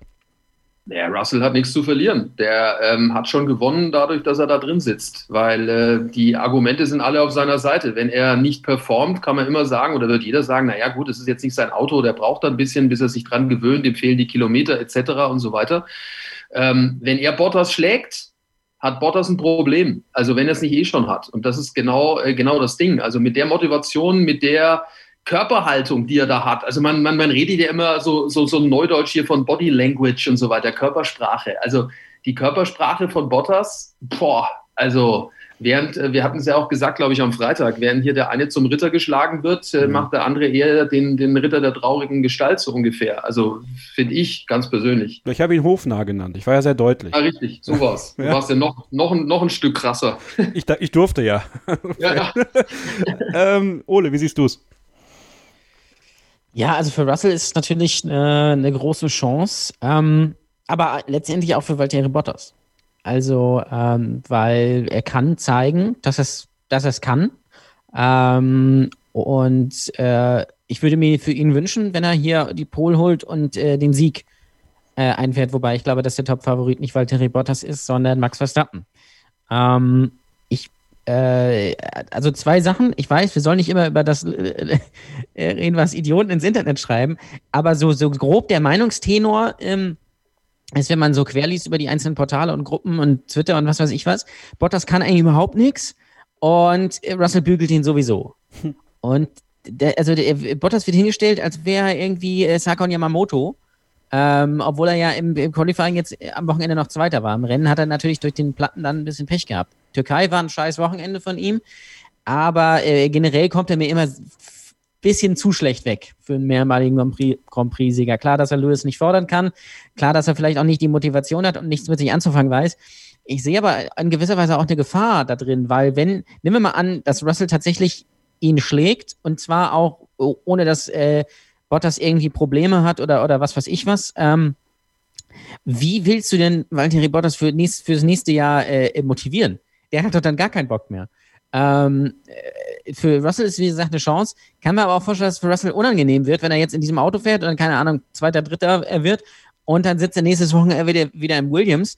Also da muss man viel psychologische Arbeit leisten, dass man da nicht sagt, boah, jetzt tue ich mir die scheiß Karre wieder an. Also ähm, Stoffel van Dorn wäre natürlich die elegantere Lösung gewesen. Ich hätte mich gefreut, ich hätte end endlich wieder die Van Dorn Challenge mit euch machen können. Leider nicht. Ähm, ist auch eine, eigentlich eine arme Sau. Da hat er einen Reservevertrag, Testfahrervertrag äh, für äh, Mercedes. Denkt sich, boah, vielleicht kommt irgendwann meine Chance, wenn irgendeiner ausfällt. Dann fällt jemand aus und dann sagt man, ah, sorry, Stoffel, bist zwar hier, aber wir nehmen den anderen da, ja. der sowieso da ist. Die, die, kompliziertere Lösung. Aber den, da müssen wir mal gucken. Ähm, ich kann verstehen, warum Mercedes das macht. Das ist natürlich auch irgendwie ein, äh, ein Brett sozusagen, weil man zeigt, okay, wir haben zwar beide Weltmeisterschaften gewonnen, es geht nichts mehr, äh, es geht um nichts mehr, aber wir setzen hier trotzdem einfach mal George Russell äh, rein und zeigen euch mal, wo der Hase äh, langläuft. Weil man hätte auch Stoffel nehmen können.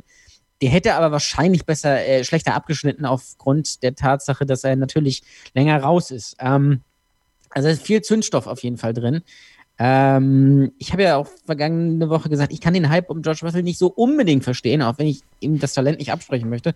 Mal gucken, was er an diesem Wochenende zeigen kann. Aber ich glaube, man darf auch nicht erwarten, dass er jetzt sofort die Pole holt und den Sieg holt, was auch möglich ist. Aber ich glaube, wenn er vielleicht Vierter oder Fünfter im Rennen wird, dann ist das schon eine sehr beachtliche Leistung. Christian, wie siehst du es?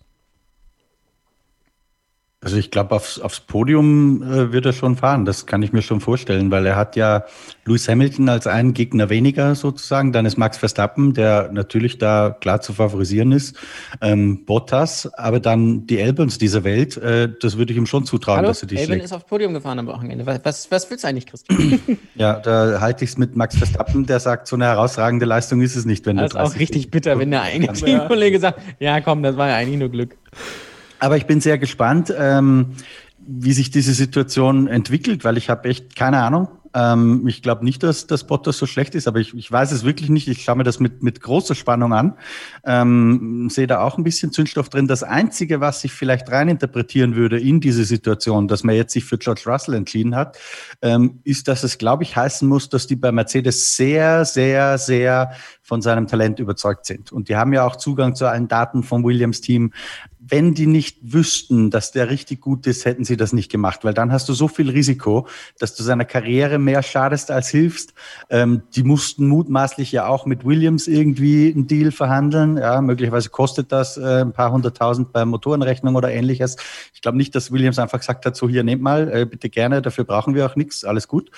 Äh, also ich glaube, dass Mercedes sehr, sehr, sehr von George Russell überzeugt ist und deswegen bin ich extrem gespannt auf die Performance.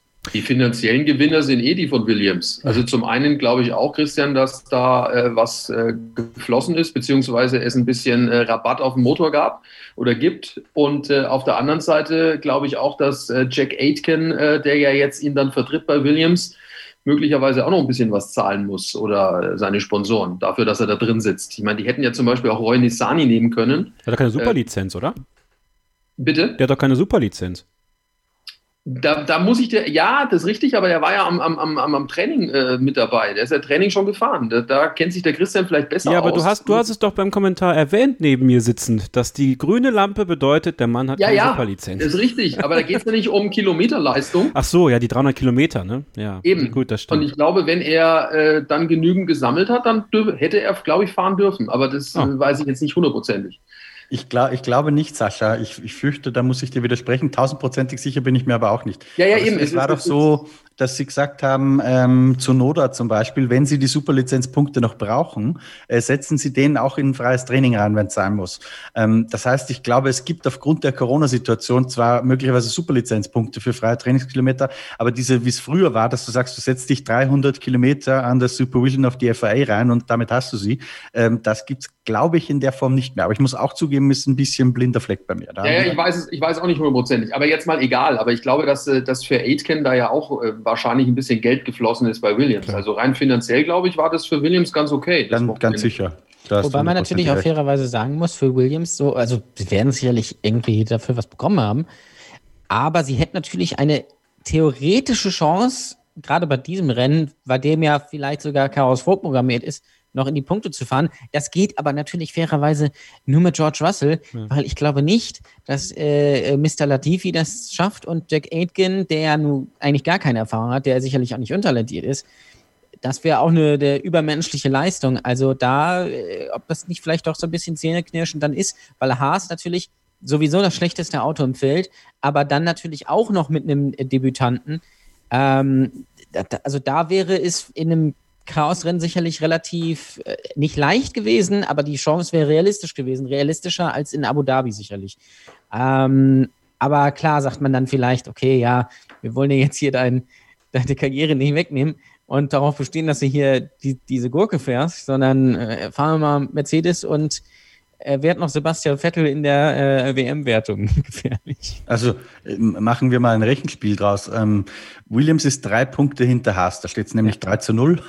Das heißt, du müsstest mindestens Achter werden, um an Haas zumindest vorübergehend vorbeizuziehen. Das hieß aber dann, die machen auch in Abu Dhabi keine Punkte mehr. Ja? Die Wahrscheinlichkeit halte ich trotz allem für sehr gering, weil Regen ist unwahrscheinlich im Bahrain ja. und so viel Chaos wird es dann da auch nicht machen. Also das ist eine sehr geringe Wahrscheinlichkeit, dass du vielleicht noch an Haas vorbeiziehst. Ähm, ich habe es jetzt nicht genau im Kopf, aber zwischen Platz 10 und Platz 9 lass es mal zwei Millionchen sein, ja, was der Unterschied ist. Auf der anderen Seite verkaufst du dieses Renncockpit an Jack Aitken. Also ich weiß, dass Mazepin für einen Testtag im 2018er Mercedes äh, 950.000 Dollar zahlt. Äh, das heißt, ich bin mir ziemlich sicher, unter einer Million geht da nichts. Ja, äh, dann kriegst du auch von Mercedes noch was zurück. Das heißt, da hast du schon mal locker eineinhalb, zwei Millionen wahrscheinlich auf der Habenseite, dass du die mit der Konstrukteurs-WM reinholst, was eine sehr geringe Wahrscheinlichkeit ja, ist. Ja, also ich hätte das genauso gemacht. Das ist ein Wahrscheinlichkeitenspiel.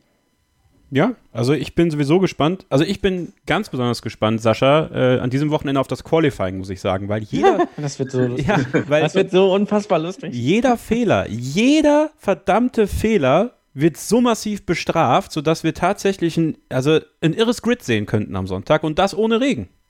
Aber du ja, hast halt keine Kurven, wo du Fehler machen kannst.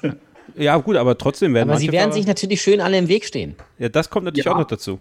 Das glaube ich auch. Ich glaube, dass der Stau schon bei Kurve 4 anfängt, ähm, so ungefähr. Wobei ich habe mir das Streckenlayout jetzt nochmal angeguckt. Ähm, ich habe äh, Helikopterperspektivenbilder gesehen. Äh, dieses Teil da zwischen Kurve 4 und Kurve, Kurve 9 dann wird sein, also wo es dann wieder auf die normale Strecke geht. Dieses Stück, was jetzt neu dazu kommt, das hat es auch in sich. Da bin ich mal gespannt, wie die da durchfahren. Das schaut äh, spannend aus, dieses Geschlängel. Ja, also es ist äh, ein sehr, sehr anspruchsvolles, also trotz allem anspruchsvolles Streckenlayout für die Fahrer am Wochenende, weil es für alle neu ist. Also es ist für, alles eine, für alle eine Chance, es ist für alle ein Risiko. Äh, und ich freue mich sehr drauf. Ebenso freuen wir uns natürlich auch, äh, dass Papa Marzipan es geschafft hat uh. und seinen Sohn Nikita oh. in ein Auto in der Formel 1 bekommen hat. Herzlichen Glückwunsch. Und neben ihm fährt Mick Schumacher, was auch toll ist, finde ich, Ole. Ja, also äh, das haben natürlich äh, so insgeheim war es natürlich schon lange klar.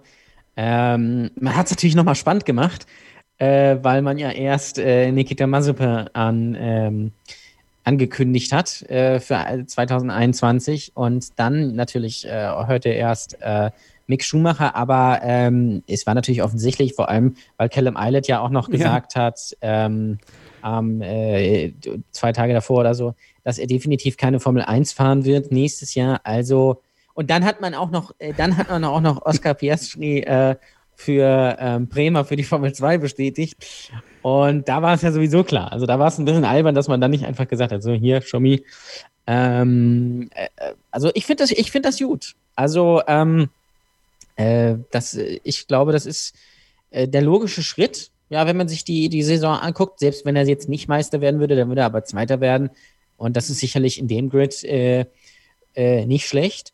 Und ich glaube, es ist auch gut für, für Mick, dass er äh, bei Haas, also im vermeintlich schlechtesten Auto nächstes Jahr startet, äh, gegen einen Teamkollegen, von dem man auch nichts erwartet, ähm, weil man von ihm sicherlich, und da bin ich wieder bei den äh, tollen deutschen Medien, da werden die Schumacher-Vergleiche mit seinem Vater, die werden kommen, da wird auch äh, in der, in der Freizeitrevue, da wird ein, äh, wird ein Sonderheft eingestreut. Ähm, da hoffe ich für ihn, dass er da irgendwie dass er irgendwie, äh, dass ihm das WLAN ausfällt oder sowas oder äh, Sabine Kehm ihm den WLAN-Schlüssel wegnimmt, dass er das nicht mitbekommt, weil das wird die Hölle für ihn werden. Und es wird natürlich, ich freue mich jetzt schon drauf, äh, er verbremst sich im freien Training und er wird gleich von irgendeinem wütenden Mob bei Facebook aus, der, aus dem Cockpit geschrieben. Also es wird kein Zuckerschlecken. Ähm, aber es wird sicherlich eine spektakuläre Sache. Ihr fragt euch jetzt natürlich zu Recht, welche Nummer wird er denn bekommen nächstes Jahr? Also Ja. Nikita Mazepin. Es wird die Nummer 9 sein. Damit ist Markus Erikssons Formel 1 Karriere offiziell vorbei. So. Er wollte eigentlich die 99 haben. Aber Dann ist ist, ihm ja- aber eingefallen, die hat ja schon Antonio Giovinazzi und die hat er natürlich unser guter Freund davor, Adrian Sutil. Äh, wo ist der eigentlich? Ähm, sagt ihn nicht Hinweise bitte an uns. Deswegen nimmt er jetzt die 9. Aber erklär bitte, warum äh, Mick Schumacher die äh, Nummer genommen hat, die er genommen hat. Du meinst die 47? Ja. Er trägt gerne 4711. Ich weiß es nicht. Ich, ich habe. Äh, Nee, ich glaube, dass, äh, ich habe das irgendwo, hat das wohl Buxton ge getwittert? Er Äh, hat gesagt- er hat es gesagt auf der Pressekonferenz. oder so, ja. was Das sind aber die, Geburts, das sind die, Geburts, äh, die Geburtszahlen quasi äh, der Familie. Also er hat am 22. Geburtstag, äh, Gina Maria, seine Schwester, am 20., äh, die Mama Corinna am 2. und der Michael am 3.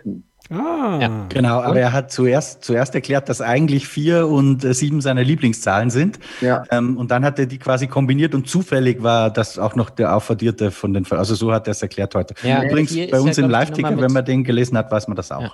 Die 4 ist ja die Nummer, mit der auf. der die Formel 3 gewonnen hat und die 7 hat auch irgendeine Bedeutung. Aber ich glaube, die waren ja dann, die waren ja dann schon weg. Und deswegen hat er die 47 genommen. genau, Aber ist wenn ich noch was kurz sagen darf zu der Pressekonferenz. Also ich meine, ich habe ja jetzt auch, ich habe ihn auch mal interviewen dürfen ähm, in dieser Saison. War ein super Allerdings- Interview. Äh, welches, das, was meinst du? Bei Warm-Up das Interview, oder? Ja, genau, das äh, Viertelstunde lang irgendwie. Ähm, da hatte er die Maske auf und so weiter und äh, man hat schon gemerkt, er hat sich da nicht so richtig wohl gefühlt. Äh, über, über Skype war das damals ähm, eh ein bisschen schwierig.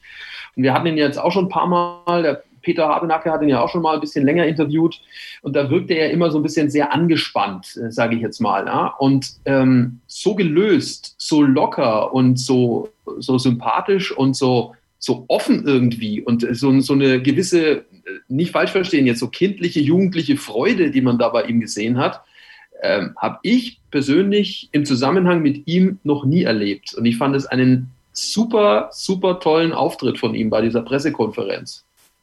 Ja. Also ich habe sie nicht gesehen, deswegen kann ich dazu nichts sagen. Ich habe den Ticker von Motorsport Total auch nicht gelesen. Ich habe nur das bei Motorsport Total gelesen, dass es um die 300 Kilometer für Gutierrez ging, als äh, dass er nicht fahren kann. Stand Ja, auch wa auf dem warum fährt Esteban Gutierrez eigentlich nicht? Weil er die 300 Kilometer nicht hat. Ja. Übrigens die Nummern für Pietro Fittipaldi, um das auch noch abzulösen, 51 äh, am Wochenende. Mick Schumacher übrigens mit der 50 beim freien Training in, äh, in Abu Dhabi Aber da, ja. und Jack Aitken mit der 89. Weißt du eigentlich, wer der, wer, der, wer der letzte Fahrer war, habe ich von gesehen, der mit der 47 angetreten ist? Mit der 47. Äh, hm. Recht Soll ich dir sagen? Nee, Es warte war mal. 2016. Es war auch in Bahrain Warte, warte. und sein Name ist Stoffel van Dorn. Nein. Doch. Oh. Der tut mir ja richtig leid, muss ich sagen. Ja, Also- wir, wir müssten, glaube ich, wir, wir müssen irgendwie eine Petition starten oder sowas. Ein Herz für Stoffel. Christian Der, der hätte übrigens den Outer Circuit gekannt, weil der ist ja mit Jung Mazepin, der, die machen das ja super genial, finde ich. Ja, die, die halten diese Tests ja möglichst geheim. Nikita Mazepin hat auch, der hat ja gestern auch äh, so eine Microsoft Teams Pressekonferenz gegeben, die ich mir natürlich auch angehört habe. Ähm, da hat er ja nicht drüber gesprochen, wie viele Testtage er in diesem 2018er Mercedes eigentlich hatte. Was ich so höre, waren das relativ viele. Ähm, und ich finde es ganz cool, weil die da ein riesen äh, Staatsgeheimnis draus machen. Aber äh, seit Monaten schon, wenn man die Instagram-Accounts von Nikita Mazepin und Stoffel van Dorn beobachtet, machen die wahnsinnig oft gemeinsam Urlaub an den gleichen Orten und immer sind Rennstrecken in der Nähe. das ist. Das ist echt, Das ist also den Zweien muss mal jemand erklären, was sie mit ihrem Handy tun können und was nicht, wenn sie Sachen geheim halten sollen. Kann man, kann man eigentlich, also wie weit darf man eigentlich in die Vergangenheit eines jungen Fahrers gehen, um zu fragen, ob der alle Tassen im Schrank hat? Also nur mal so gefragt für Nikita. Ich frage für Nikita Mazepin einfach mal nach. Also, ähm, Du meinst, weil er irgendwann mal einem aufs Maul gehauen hat? Mein Gott. oder, oder weil er, weil er gewisse Fahrer der äh, Homosexualität in Anführungsstrichen bezichtigt hat. Er ist Russe, was willst du erwarten? Also ich, ich will es nur mal in den Raum werfen. Also es ist äh, auch sowas, so- also Also wir könnten, wir können festhalten, die Wahrscheinlichkeit ist hoch, dass 2021 äh, Lance Stroll nicht mehr der unsympathische Fahrer ist. Lance Stroll hat übrigens ein super Interview bei Beyond the Grid gegeben. Also wenn ihr das mal hören wollt. Er bei Beyond the Grid? Warum, hab ich das, 1A. warum bekomme ich das nicht mit? Weiß ich nicht, hast du nicht abonniert? Nee, habe ich auch nicht. Vielleicht solltet ihr Starting Grid abonnieren. Okay, äh, wir, guck mal, wir vergeuden hier Saschas Zeit. Also Christian ist ja hier Woche für Woche, aber Sascha, der, äh, der nicht. Äh, Ihr habt auch doch erst Freitag gesprochen. Äh, eine Sache noch und dann haben wir die News, glaube ich, alle abgehandelt und das ist natürlich was, da müssen wir drüber sprechen. Young Drivers Test in Ja. Abu Dhabi, es ist raus. Der, der Rennoper Fernando Alonso darf fahren. Also ah, ist es so herrlich. auch da, Sascha, muss man doch mal fragen. Ähm, man, man lässt so, äh, also mit einem Arbeitskollegen noch drüber gesprochen, ähm, du lässt einen Vettel nicht bei Aston Martin oder bei Racing Point fahren mal äh, danach, du lässt einen äh, Sainz nicht bei Ferrari fahren, aber Alonso ist okay. Also das muss mir jemand erklären. Die Begründung, die Begründung würde ich gerne mal lesen. Also ich weiß es auch jetzt erst seit äh, ja, gut zwei Stunden, dass das wohl so ist. Ähm, die Begründung würde ich aber wirklich gerne mal hören. Und ich glaube, dass das äh, Ottmar Schaffnauer ähm, in dem Fall dann als äh, Verantwortlicher für Aston Martin im kommenden Jahr, der dann gerne logischerweise Sebastian Vettel ins Auto gesetzt hätte und auch Andreas Seidel äh, in dem Fall dann mit Daniel Ricciardo bei McLaren gerne gemacht hätte. Ich glaube, dass die zwei ähm, das nicht so super finden und äh, wir werden natürlich die zwei da auch dann drauf ansprechen. Also Peter hat schon einen Termin mit beiden, gerade was dieses Thema anbelangt. Übrigens, wisst ihr, ähm, wen ähm, ähm, Red Bull in das Auto setzen wird beim Young Drivers Test? K wisst ihr es? David Coulthard? Nein, weiß ich. Pass auf. Also da, also das ist nicht Scott Speed. Das ist schon mal klar. es Schade. ist, pass Gaston auf. Masakane. Nein, es ist Inspektor Boemi. Inspektor Boemi. Ja, Inspektor Boemi, weil es dürfen ja Fahrer fahren, die 2020 keine Rennen gefahren sind. Da ist Sebastian Boemi der erste Pilot, an den Red Bull gedacht hat. Natürlich. Ganz klar. Weil der, der, also der ist ja, gut, der hat, er testet ja gerne mal und er fährt auch irgendwelche Stadtevents. Aber ich, ich freue mich auch schon auf Caro und Chandok im Williams. Ich sag's ganz ehrlich. Also, äh, das ist schon. Das ist schon- absurd. Das ist, das ist wirklich absurd und ähm, ja. Was soll denn, warum nennt man das dann bitte noch Young Drivers Test? Dann nennt das doch einfach äh, After Season Test Ja. und dann gibt's einfach keine Regeln und dann kann da fahren, wer will. Also, ich verstehe das mit Alonso ja noch genau aus der Begründung, die du gesagt hast. Er ist ja jetzt zwei Jahre raus oder ein Jahr. Ähm, äh, also unter dem Aspekt verstehe ich verstehe ich es noch. Ähm, aber äh, Al Al Alonso testet ja jetzt schon sowieso je jeden Tag in Abu Dhabi und äh, es ist schon sehr bescheuert. Ja, und Christian, kann man da von Wettbewerbsverzerrung ein Stück weit schon sprechen, oder?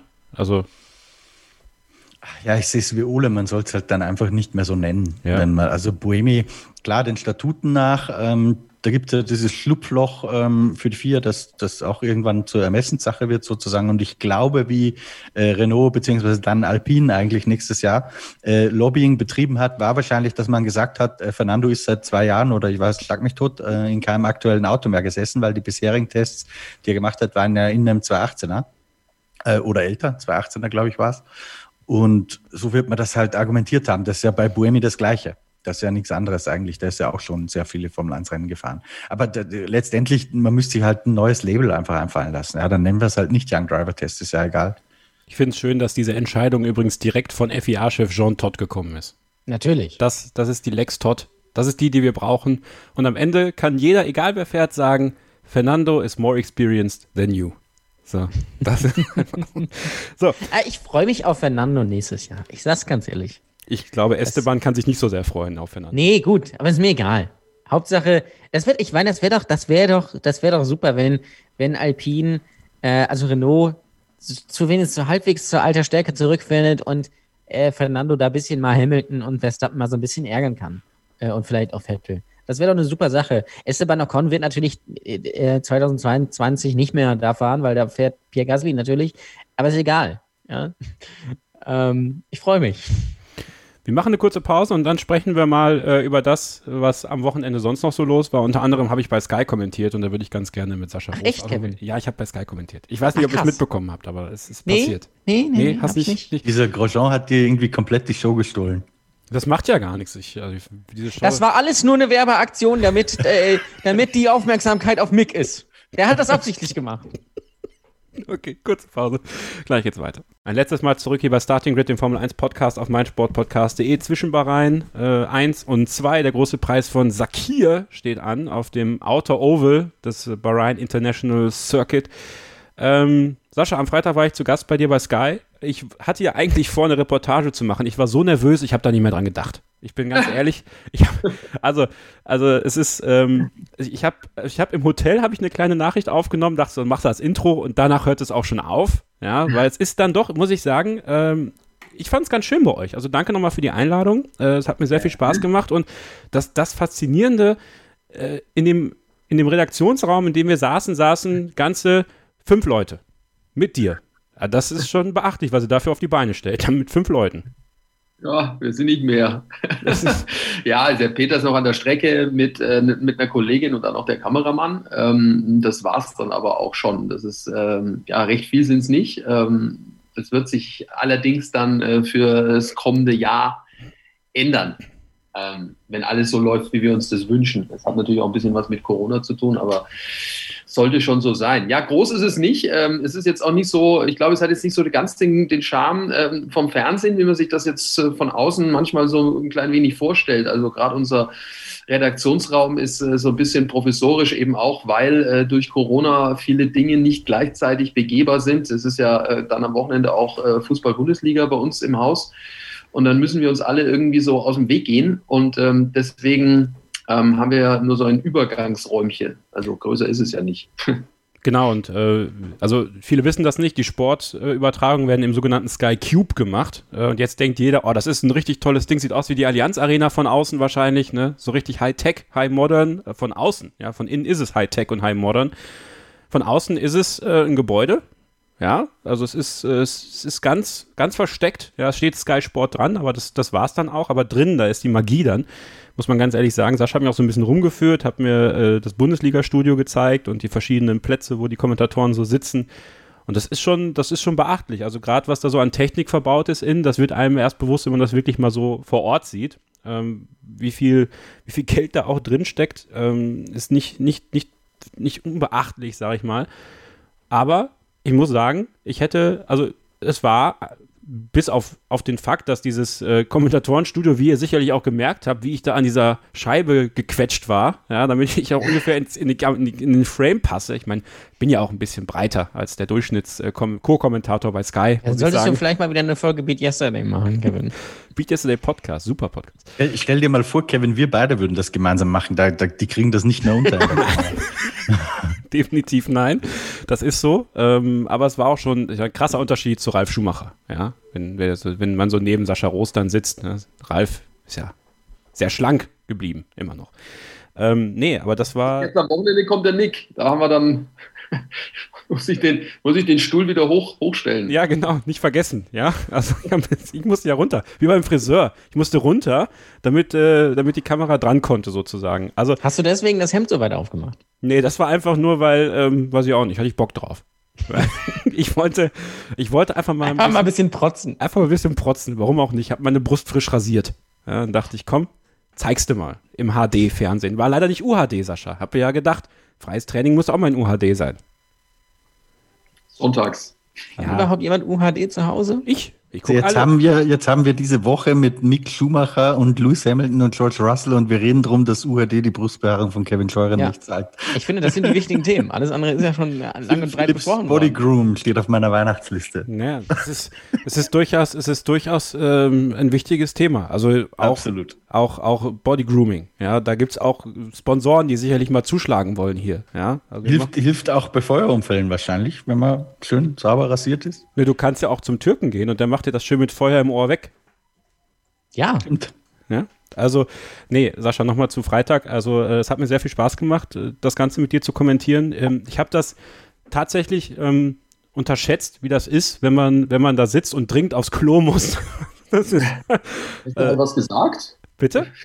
Hast du halt was gesagt? Ja, hat Ralf ja schon gemacht am Sonntag, ja. ja. Also, nee, ähm, das, das hat mir sehr viel Spaß gemacht und äh, es war eine sehr interessante Erfahrung, das zu sehen, dass es alles äh, von außen manchmal größer aussieht als das, was es ist, aber die Arbeit, die da drin passiert, die äh, ist durchaus sehr, sehr ehrlich äh, und äh, da sollte man dann auch drauf achten, wenn man so manchen Kommentator ähm, kritisiert. Also man sitzt da in dem Studio, man muss sich konzentrieren auf alles, was passiert. Man hat die ganzen Bildschirme um sich herum, kann dann alles sehen, aber manchmal übersieht man dann doch noch was. Ähm, das hat mir schon gezeigt, dass, dass da richtig Arbeit hintersteckt. Und ähm, ja, ich hoffe nach wie vor, dass du äh, zufrieden warst mit meiner Leistung als Co-Kommentator. Du hast es super gemacht, Kevin. Es war, war, war großartig, es hat mir großen Spaß gemacht. Ähm, wir hatten natürlich ein bisschen Pech, ähm, dass gerade eben auch beim, beim ersten freien Training da dieser, äh, dieser Reifentest ja auch irgendwie drin war. Das heißt, äh, ja, der hat sich ja dann im zweiten Training auch noch äh, fortgezogen. Das heißt, so richtig gut analysieren konnte man ja nicht. Ne? Also das war schon, fand ich, ein bisschen schwierig. Also äh, ich meine, äh, der Christian verfolgt das ja auch alles die ganze Zeit und ich glaube, der wird ein ähnliches Gefühl gehabt haben vom ersten und vom zweiten freien Training. Das ist dann auch echt schwer, da alle, alle Rundenzeiten wirklich zu sortieren und genau ähm, ja, das bewerten zu können, ja, wie die Leistung des jeweiligen Autos dann auch ausschaut.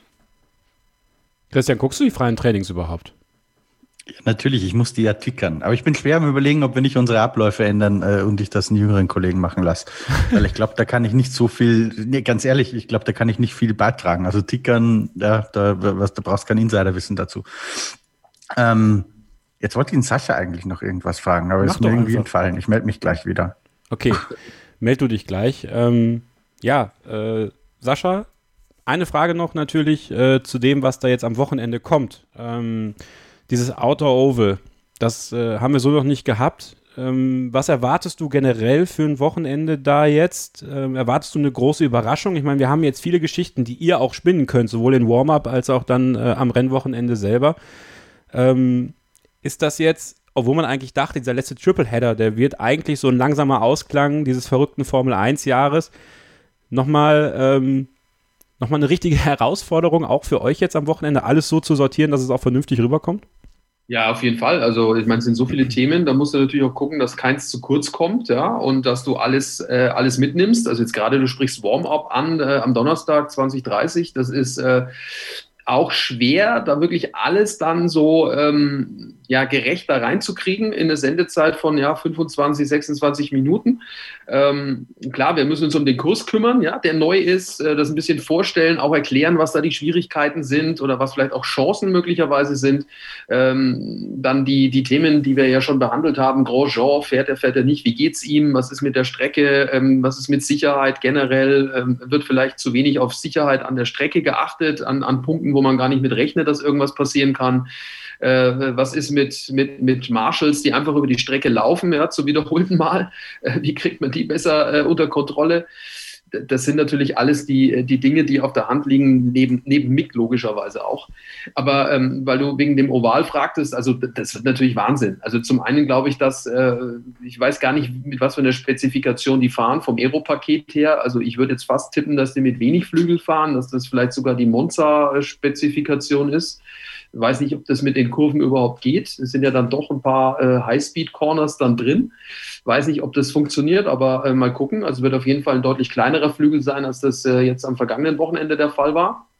Und wie es mit den Reifen zu managen ist. Ich meine, sie fahren ja doch jetzt die gleiche Reifenmischung wie am vergangenen Wochenende. Ähm, die waren ja schon kritisch manchmal beim einen oder anderen.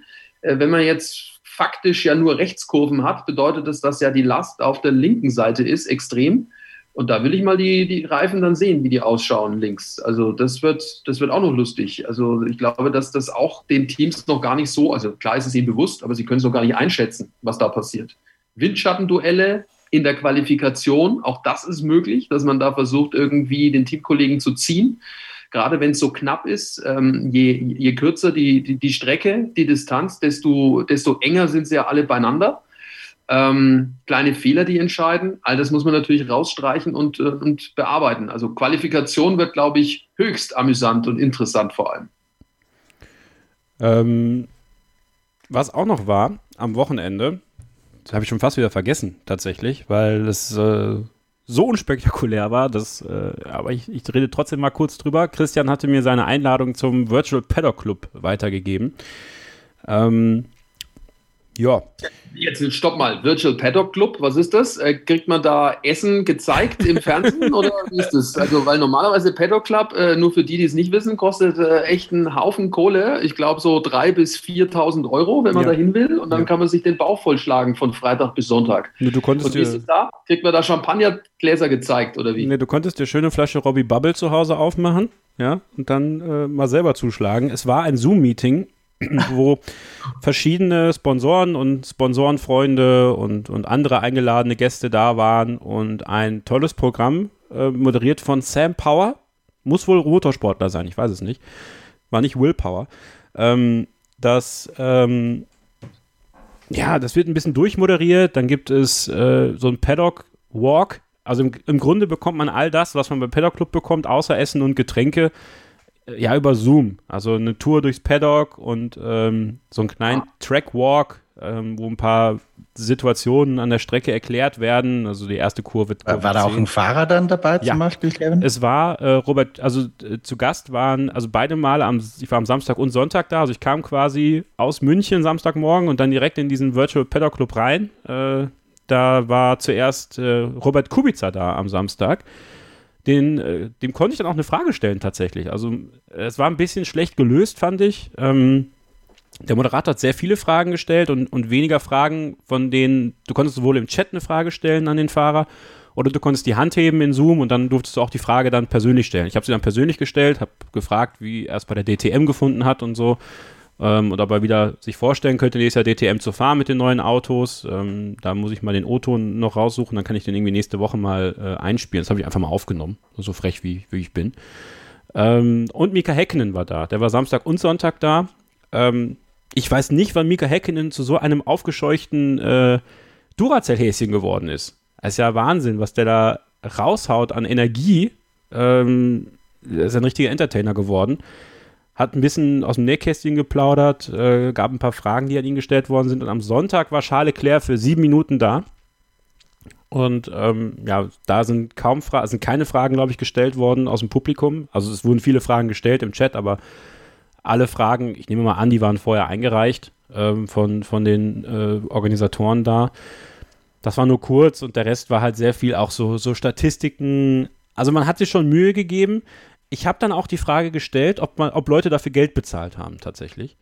Ähm, nein, haben sie nicht. Das war alles auf Einladung, einfach nur so als Dankeschön für die Treue der Sponsoren über die ganzen Jahre da äh, im Paddock Club. Sind wohl einige auch da, die regelmäßig da sind äh, und die regelmäßig da vor Ort sind und sich gut gehen lassen. Und da wollte man sie einfach abholen und ähm, ein paar Leute einladen. Bin ich ganz ehrlich, bräuchte ich jetzt nicht dauerhaft. Es war nett dabei gewesen zu sein und es war auch cool mit Robert Kubica zu sprechen. Also man war ja dann auch per Video zugeschaltet, das heißt, er hat, einen, hat ihn auch gesehen. Ähm, Sonntag habe ich, ah, Sonntag ich auch Mika Heckle noch eine Frage gestellt. Ich habe natürlich mein Jordan-Hemd angehabt. Ja, äh, ganz klar, das habe ich, da habe ich nochmal reingepresst. Und ähm, da äh, habe ich ihn nach den äh, Formel 1 Parfums gefragt. Tatsächlich. Ja, da musste ich ja einfach mal äh, das auspacken. Sascha, du hast es ja auch bekommen, habe ich gehört. Ja, ja, ja, ja. Wie, find, wie findest du die denn? Hä? Bist du auch ein großer Fan? Das ist jetzt nicht so meine Duftrichtung. Ah, okay. Also, Aber es gibt mit Sicherheit viele Menschen, die das mögen. Ja, also für mich ist es, äh, ich finde es ein bisschen süßlich, ist jetzt nicht so meins. Aber äh, es gibt durchaus Leute, die diese Duftrichtung bevorzugen. ja, ich zum Beispiel. Ich finde die alle super. Das ist super, super Produkt. Habe ich mich auch dann Mika Heckling gefragt, wie er das findet, dass die Formel 1 da so äh, in diese Duft, äh, in diese Produktsituation auch reingeht. Und fand, fand er auch gut. Ähm, ja, wie gesagt, ist, ein, ist nett, da dabei gewesen zu sein. Christian, danke, dass ich deine Einladung annehmen durfte. Für dich wäre es tatsächlich verschenkte Zeit gewesen. Muss ich ganz ehrlich sagen. Ich hätte die Zeit gar nicht gehabt, deswegen habe ich Ja. dir ja das, das weitergeleitet. Außer natürlich, die Formel 1 bringt Zigaretten raus. Dann. Ja, aber virtuell ist ja scheiße, weil da sitze ich bei mir im Haus und das, das geht nicht. Ja, ähm, das, das war's eigentlich. Ich weiß nicht, haben wir noch irgendwas vergessen? Ole? Nö, ne? Glaub, Wir haben natürlich überhaupt nicht über, übers Rennen gesprochen. Ja, gut. Ansonsten, Lewis Hamilton hat gewonnen. Ich, ihr werdet lachen. Ich habe vorhin, als wir so die ganze Zeit schon über Formel 1 reden, habe ich mich echt angestrengt. Ich habe zwei, drei Minuten gebraucht, weil ich wollte nicht einfach dann mich hinklicken. Äh, ich habe echt überlegen müssen, wer gewonnen hat. Ich wusste momentan nicht. Es hat ein wenig Ja, gut. gedauert. Die, äh, die Wahrscheinlichkeiten, wer so gewinnt, ist nicht so hoch, dass das jemand anders ist als Lewis Hamilton. Ja? Also ähm, Glückwunsch auch alle, die bei uns im Bingo mitgemacht haben. Ihr habt alle gewonnen. Ähm, und äh, ja, Alex Anne Alban auf Platz 3. Das möchte ich noch erwähnen. Fantastische Leistung. Ja, man muss, Großartig. muss Damit ist sein Cockpit sicher für nächstes Jahr. Das, das kann man vielleicht noch kurz sagen, Kevin, an, an gewissen Newswert. Äh, diese sensationelle, in Anführungsstrichen, Pressekonferenz Oh, ja. von äh, Sergio Perez am Montag. Oh ja. ähm, wo ja immer mehr drauf rausläuft, dass er nächstes Jahr nicht Formel 1 fahren wird. Ähm, Nico Hülkenberg Chancen, so habe ich irgendwo geschrieben, sind von 33 auf 50 Prozent gestiegen. Sergio Perez Total Landscaping war das. Also, also nichts rausgekommen. Je länger, ich, je länger ich darüber nachdenke, umso mehr glaube ich, dass der Albon nächstes Jahr Ja. weiter Ja, Ich glaube das auch. glaube ich auch. Ich glaube auch, ähm, ähm, dass sie das deshalb, also äh, jetzt werden viele sagen, ja, wegen, weil er natürlich Thailänder ist. Das glaube ich gar nicht mal, dass das der Grund ist, weil man äh, nicht einfach jemanden da reinsetzt, nur weil der eine gewisse Nationalität hat. Ähm, sondern ich glaube tatsächlich, dass Red Bull das nächste Jahr schon abgeschenkt hat, weil sie sowieso wissen, dass Mercedes Weltmeister wird. Und dann kann man nämlich auch Alexander Elben in dem, äh, in dem Auto lassen und ihn noch ein bisschen aufbauen, äh, um dann, dann nochmal zu, äh, zu eruieren, okay, hat er sich jetzt weiterentwickelt, können wir mit ihm dann in, in diese neue Ära starten oder können wir das eben nicht, ähm, weil es sowieso egal ist. Ähm, ich glaube, er macht ja den Eddie Irvine, äh, der und wird trotz mh, sehr mittelmäßiger Leistungen das Cockpit behalten. Sehe ich mittlerweile auch so, tatsächlich. Ähm, Und zwar jetzt nicht wegen dem Podium am Wochenende. Das war natürlich äh, zwar auch erfahren, aber natürlich auch ein bisschen Glück. Aber ähm, ich glaube, dass es damit jetzt gar nicht mal was zu tun hat. Aber vielleicht trotzdem, Sascha, am Freitag haben wir äh, beim freien Training den Abflug kommentiert von ihm, wo er den Fehler gemacht hat. Und gleichzeitig muss man aber auch, und ich weiß, äh, diese Lorbeeren hängen sehr tief für ihn, aber ihm auch sagen, kein Fehler gemacht am Sonntag, nicht weggedreht und einfach stabil geblieben, was man ja auch mal für ihn auf sein Kärtchen schreiben muss. Ja, aber Kevin, über was reden wir da jetzt noch? Ja, nun. Also, das, äh, wenn du jetzt von den Lorbeeren sprichst, dann ähm, bekommt er die im Liegen quasi über den Kopf gelegt. Also, das ist, ähm, ja, Gottes Willen nochmal. Ich weiß, es gibt viele, die das nicht mehr hören können, wenn man auf dem Album immer rumhackt. Ich verstehe das auch, ja. Ist ein, ist ein netter, freundlicher Zeitgenosse, äh, auf jeden Fall. Aber man darf halt auch nicht vergessen, in was für einem Auto der sitzt und was dann am Ende dabei rumkommt. Und klar, vielleicht ist das Auto auch echt nur von Herrn Verstappen fahrbar. Kann auch sein. Ich weiß es nicht. Aber ich finde schon, äh, irgendwann muss man dann auch mal die Leistung äh, ja, beurteilen und dann muss man sagen, das reicht halt dann nicht für dieses Auto und für, dieses, für diesen Rennstall. Und wenn wir jetzt schon sagen, er hat sich nicht gedreht, ähm, er hat nichts kaputt gemacht und fährt dann aufs Podium, das ist schon gut, dann weiß ich nicht, ob das so äh, dann passt für, für das Team, für das er unterwegs ist. Für den Anspruch. Wobei, Also der ist, der ist Neunter in der WM. Ja, äh, ja, ich im- meine, das muss man erstmal schaffen. Das würdest du Und nicht die, schaffen. die Luft, die, nee, das stimmt, das würde ich bei weitem nicht schaffen. Ich würde ja gar nicht ins Auto reinpassen. Ähm, da, da, da, das, das ist ja dieser ewige Fan, das ist ja Quatsch. Ja, natürlich können die gut Auto fahren, aber, Ja, aber da, die, die Route müssen wir jetzt gar nicht runtergehen. Ähm, aber der Abstand zwischen diesen zwei Top-Teams zu den anderen Teams, der ist ja jetzt auch nicht klein. Ja, der ist ja sehr groß eigentlich. Und trotzdem schafft er es, dass er Neunter ist in der Weltmeisterschaft. Also ich bin da bei Sascha, die, die Trauben hängen eh schon nicht hoch. Und wenn du sagst, n- jetzt nehmen wir mal den positiven Eindruck der letzten Wochen. Da, da wurde ja vom, vom Team auch so ein bisschen, dass es gut verkauft. Ja, Istanbul äh, hatte sich direkt mal weggedreht auch im, im Regen. Zugegeben, schwierig, hat Verstappen auch verkackt, aber er halt auch, als er mal gut gelegen wäre. Am Freitag schmeißt das Auto weg und wie Verstappen gesagt hat, am, am Sonntag äh, fährt er 40 Sekunden hinter dem Teamkollegen. Also wovon reden wir denn? Genau. Ja, natürlich. Das ist, Ja. das ist aber genau der Punkt. Und ich meine, das Problem ist, wenn man jetzt an nächstes Jahr denkt, äh, man kann davon ausgehen, dass Ferrari deutlich stärker sein wird als in diesem Jahr. Die werden alles tun, dass der Motor äh, auf dem Stand ist, den man braucht. Die sind da ja jetzt schon, ich weiß nicht, wie viele Motorenteile die schon zerschossen haben in den letzten Monaten, um das äh, dahin zu bekommen, dass es funktioniert dann kommendes Jahr. Wird, wird mit Sicherheit nicht reichen, um Mercedes ernsthaft zu gefährden, aber sie werden deutlich weiter vorne sein und werden um, um, ums Podium mitfahren. Was bei Aston Martin passiert, im Zweifelsfall äh, werden die auch besser. Ja, so. Und äh, Renault, glaube ich, wird auch nicht schlechter. Und dann wird es für Red Bull eng, auch was den zweiten Platz anbelangt in der Konstrukteurs-WM, wenn da mehr kommen. Die können ja von Glück sagen, dass Ferrari so schlecht ist und dass sich äh, im Kampf um Platz drei äh, dort ähm, alle die Punkte gegenseitig wegnehmen. Sonst würde das nämlich auch ein bisschen anders ausschauen. Deswegen, also jetzt so Füße hochlegen und äh, wir schenken jetzt 221 ab, weiß ich auch nicht, ob das äh, dann in der Außendarstellung äh, bei Herrn Mateschitz dann auch so gut ankommt.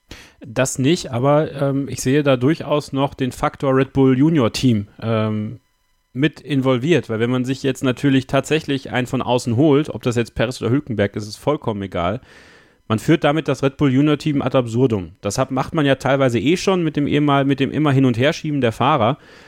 Aber, und das sehe ich ja auch ähnlich zu Antonio Giovinazzi bei Alfa Romeo, wenn du was dahin verkaufen willst in diese Richtung und nicht sofort bei schlechten Leistungen erneut einen rauswerfen willst und äh, auch wenn sich Max Verstappen jetzt selber schon über seinen Teamkollegen in gewisser Weise lustig macht, ähm, so halte ich es dann doch damit, dass man diesen jungen Fahrern auch die Chance geben muss, sich zu entwickeln. Ja, und wir leben in einer Leistungsgesellschaft und Red Bull möchte gerne Konstrukteursweltmeister werden. Aber ähm, ich halte es für durchaus verkehr nicht verkehrt, äh, an Alex Albon festzuhalten und ihm die Zeit zu geben. Und dann kann man 2022 immer noch sagen, mit einem neuen Reglement holst du dann einen Nico Hülkenberg oder einen Sergio Perez, je nachdem. Ähm, Aber Kevin, sorry, äh, Zeit, Zeit geben, die hat er doch gehabt. Das ist ein zweites Jahr, das jetzt zu Ende geht. Ja und? Wo ist denn das Problem? Der ist jung, der macht Fehler. Wollen, wollen ja, wir, wollen das, wir, das ist das ist Formel 1, also Entschuldigung. Ähm, was, was mich stört an der ganzen Nummer ist, ähm, also ich weiß, dass alles schon vorbereitet ist, auch von, äh, also es ist einfach alles schon hergerichtet für Zunoda bei äh, Alpha Tauri. Ja, was mich ein bisschen stört, ist, ähm, dass wenn Zunoda und Gasly tatsächlich im Alpha Tauri sitzen, müssen die Elben ja komplett fallen lassen. Ähm, ich glaube, dass Dr. Marco das auch ohne weiteres machen würde grundsätzlich. Ja, da, da, da zimpern die ja nicht lange rum. Was mich nur ein bisschen wundert ist, ähm, dass die den Thailändern gegenüber, die eine sehr, sehr enge Verbindung zu Alex Elbern haben, da geht es jetzt nicht darum, dass der zufällig Thailänder ist, ja, sondern die Familie, die da 51 Prozent von Red Bull besitzt und damit um zwei Prozent mehr als die, die Mateschitz, das darf man nicht vergessen, das wird öfter so ein bisschen unter den Tisch gekehrt, ähm, denen ist dieser Alex Elbern sehr, sehr wichtig und die haben halt zwei Prozent mehr als die, die Mateschitz. Und dass man dann sagt, ähm, ich glaube, man könnte es denen verklickern und sagen, okay, für Alex äh, war das jetzt alles ein bisschen zu früh, der braucht noch Zeit, gehen wir ihn wieder zurück, wie, so hat es auch mit Gasly perfekt funktioniert, setzen wir ihn wieder in den Alpha Tauri rein. Ähm, aber ich weiß, dass die sich komplett auf Zunoda vorbereiten. Denn again frage ich mich jetzt, warum haben sie Zunoda aber dann noch nicht bestätigt? Ähm, vielleicht genau deswegen. Also ich weiß es nicht. Das ist einfach alles sehr, sehr, sehr in der Schwebe. Aber viel Zeit geben, Elbern, also Entschuldigung, du, die wollen Weltmeister werden. Das ist kein Ausbildungsteam. Dafür ist Alpha Tauri da.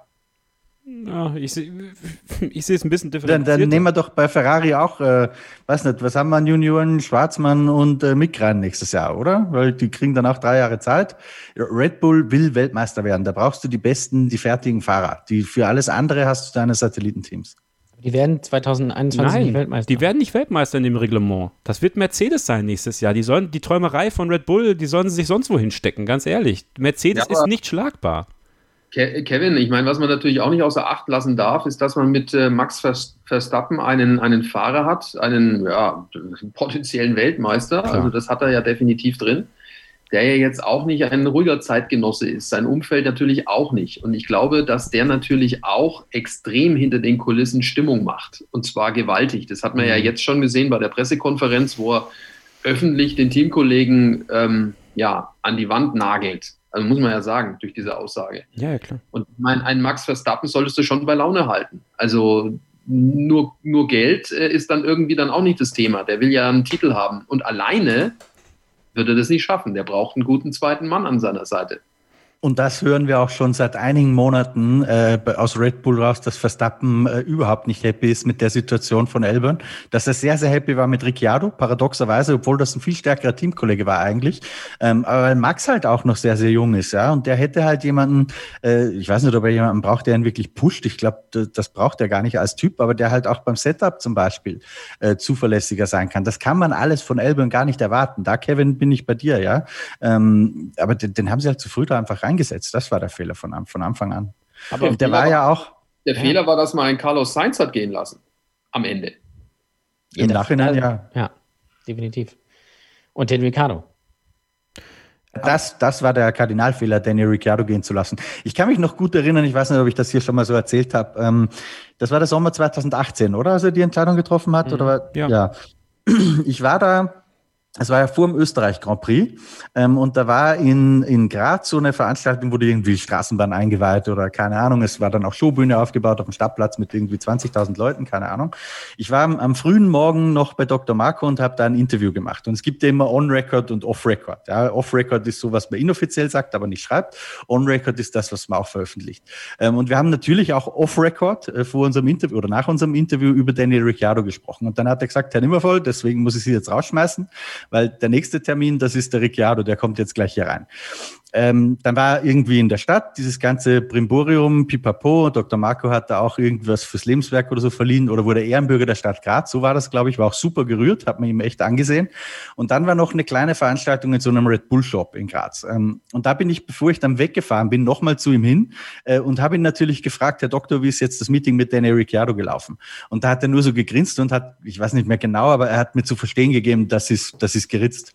Da gibt's auch dann einen Artikel. Ähm, also die waren felsenfest davon überzeugt, dass die mit Daniel Ricciardo äh, eine Vereinbarung haben.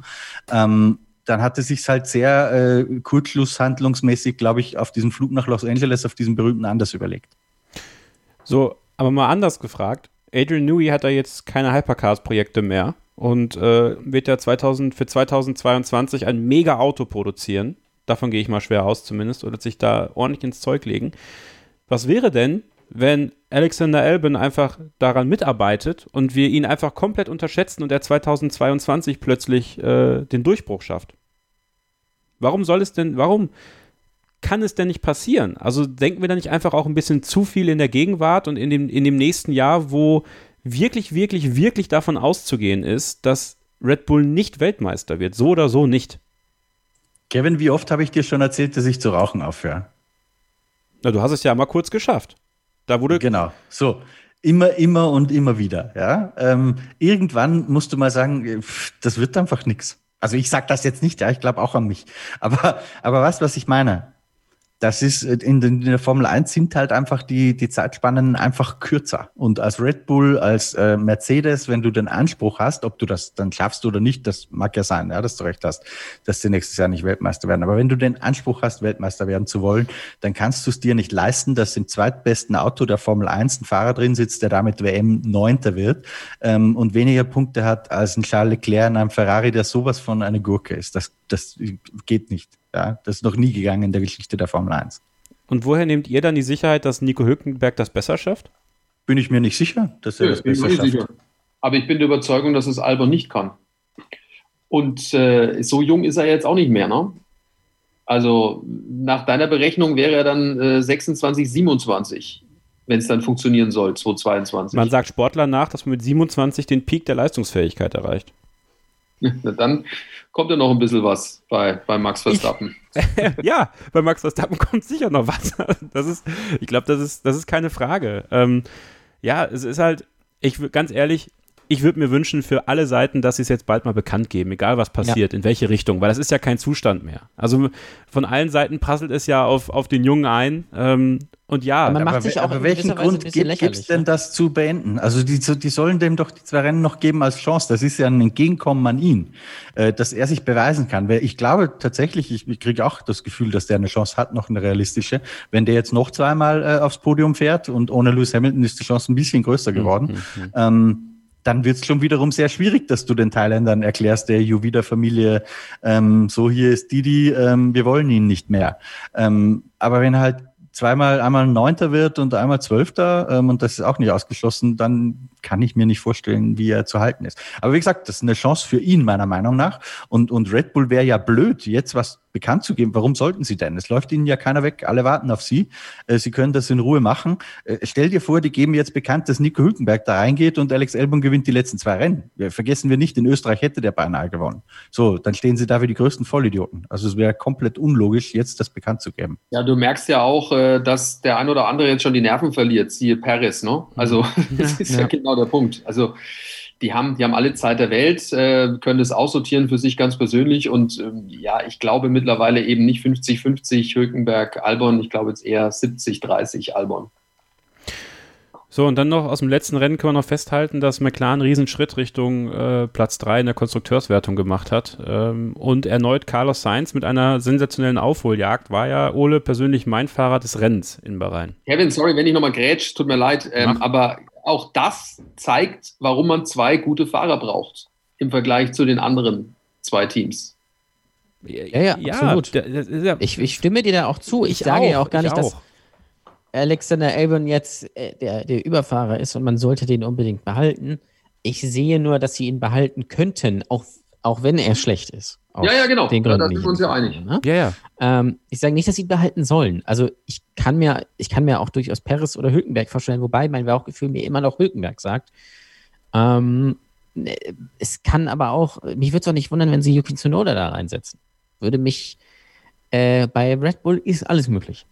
Ähm, äh, aber ja, bei McLaren äh, sieht man ganz gut, wie das ist, wenn man zwei wirklich konstante Fahrer hat. Ich glaube, Carlos Sainz hat 86 Punkte, Lando Norris 85. Das heißt, die sind beide auf äh, einem Niveau und die sind halt dann da. Äh, klar, das wäre eigentlich natürlich Perez Podium gewesen, aber da ist halt der Motor hochgegangen und das mit ähm, Lance Stroll hatte sich ja dann auch schnell erledigt. Und diese Fehler, oder naja, Fehler sind es ja nicht unbedingt, wobei über das Ding von Stroll kann man streiten. Ähm, aber das passiert dann eben ähm, McLaren nicht so in, in der Form oder passiert denen gar nicht. Und äh, deswegen sind die Chancen da sehr gut, dass sie ähm, dieses Jahr wieder Dritter werden. Man hat ja diese Saison schon zwei Podien geholt.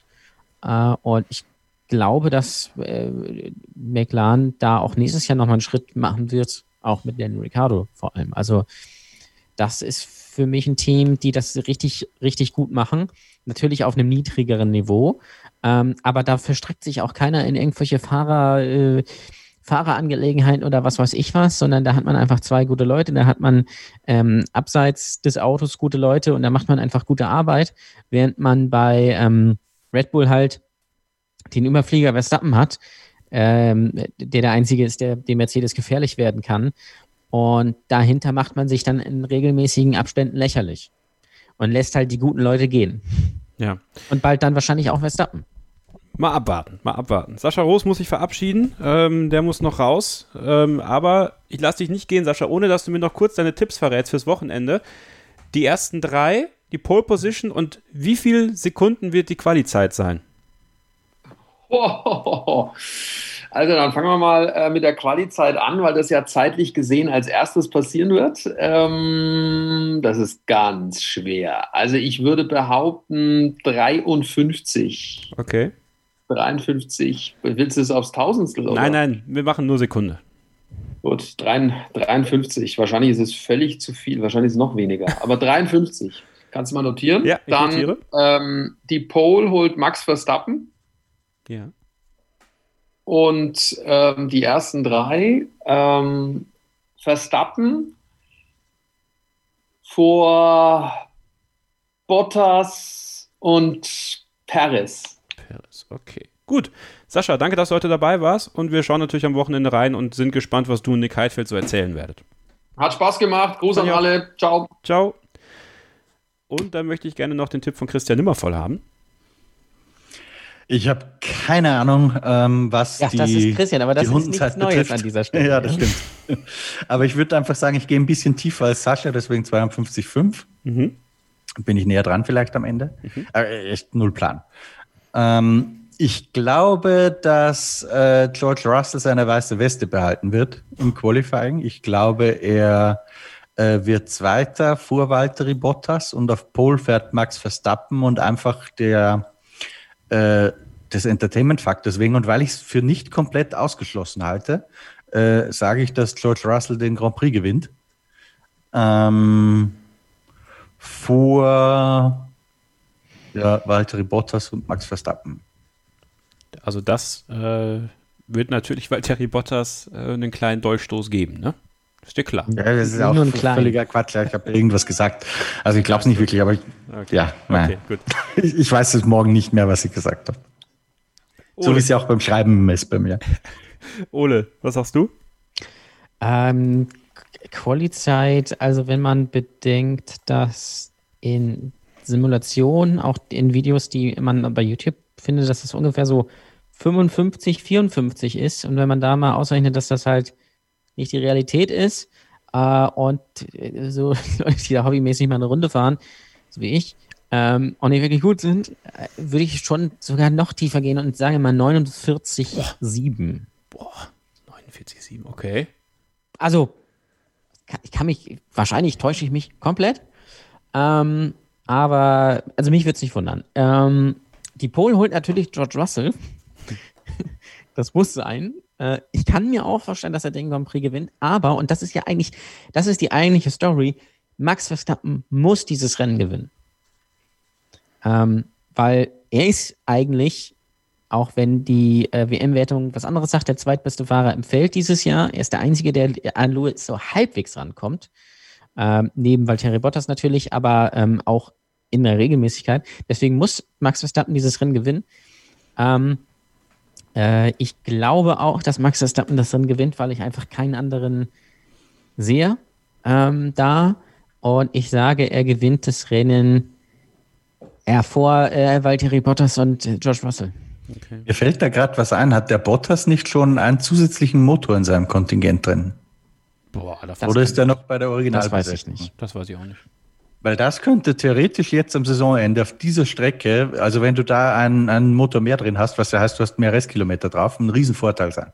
Weil dann kannst du sowohl im Qualifying als auch im Rennen mehr aufdrehen. Und auf diesem Autocircuit bringt das einiges. So, also ich sage äh, Qualizeit 51,4. 49,7 ist schon sehr offensiv. Aber. Naja, man muss ja auch mal was wagen. Ich finde, ja, deswegen pass auf, jetzt wage ich richtig was. Äh, Pole Position George Russell, einfach für die Story. Das Rennen gewinnt Alexander Albon.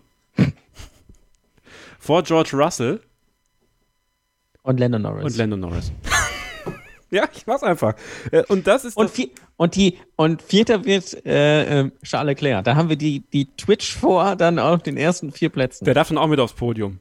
Dann ja. muss gar nicht oh, der ja, Ingenieur genau. mit ja. hoch. Das macht dann Charles Leclerc selber. Also ich, ich würde sehr feiern. Komm, also wenn, wenn eine Saison so ein Ergebnis ausspuckt, dann 2020, liebe Freunde. So, und damit sind wir am Ende dieser Sendung angekommen. Ähm, etwas anders. Ich hoffe, euch hat es gefallen. Äh, lasst es uns wissen, gerne Feedback äh, in die Gruppen äh, bei Twitter, sehr gerne. At Kevin-Scheuren, at Ole Waschkau, at MST-Christian N, Formel 1 Insight mit Christian Nimmervoll, wenn ihr ihm bei Facebook folgen wollt, at Sky-Sascha R für Sascha Roos. Ähm, ja, es gibt genug Möglichkeiten, mit uns in Kontakt zu treten. Wir freuen uns über jedes Feedback und äh, ja, sind gespannt, was uns dann am Wochenende erwartet. Ich bedanke mich ganz, ganz herzlich fürs Mitmachen bei Christian Nimmervoll. Bitte gerne. Das letzte Wort hat wie immer Ole Waschkau. Ja, ich hoffe, es hat euch gefallen und ich hoffe, wir haben alles aufgearbeitet. Wir hätten natürlich bei Sachen noch mehr ins Detail gehen können, bei den Fahrern. Ähm, ich bin übrigens am meisten gespannt, wer dann eigentlich den Platz von Jack Aitken bei Campos einnimmt. Ähm, da ist ja, glaube ich, noch nichts bekannt. Das ist die große Frage. Es ist natürlich auch, das, haben, das haben wir vergessen. Bitte, bitte, mein Engomann. Formel 2 Finale. Mick Schumacher wird natürlich nicht den Titel holen, sondern den holt natürlich Kalle Weilert. Ähm, also das auch am Wochenende. Das wird auch sicherlich eine super Sache. Ähm, große Erwartungen an dieses Rennen. Ähm, ich hoffe, es wird uns nicht enttäuschen. Bin sehr gespannt drauf. Ihr könnt natürlich mit uns mitdiskutieren bei äh, in der Facebook-Gruppe Starting with F1 Fans oder auf Telegram Starting with oder auf Twitter Starting with F1. Und ich hoffe einfach nur, dass George Russell nicht gewinnt, weil sonst mache ich mein Internet einfach mal aus und möchte mir die Kommentare, die dann kommen, nicht ansehen. Ähm, aber ich würde mich natürlich trotzdem auch, nein, würde mich schon ein bisschen freuen. Ähm, ich hoffe aber, da breche ich jetzt eine Lanze, nicht für Lance. Ich hoffe, dass Valtteri Bottas hier George Russell komplett bügelt. Das wäre schön. Das würde ich gerne sehen. Und ich hoffe, ihr seid mit dabei. Ich hoffe, ihr seid auch nächste Woche mit dabei, wenn wir darauf zurückblicken. Und bis dahin gilt natürlich wie immer nur eins: Keep Racing. Starting Grid, die Formel 1 Show mit Kevin Scheuren und Ole Waschkau in Zusammenarbeit mit motorsporttotal.com und Formel1.de. Keep Racing auf meinsportpodcast.de.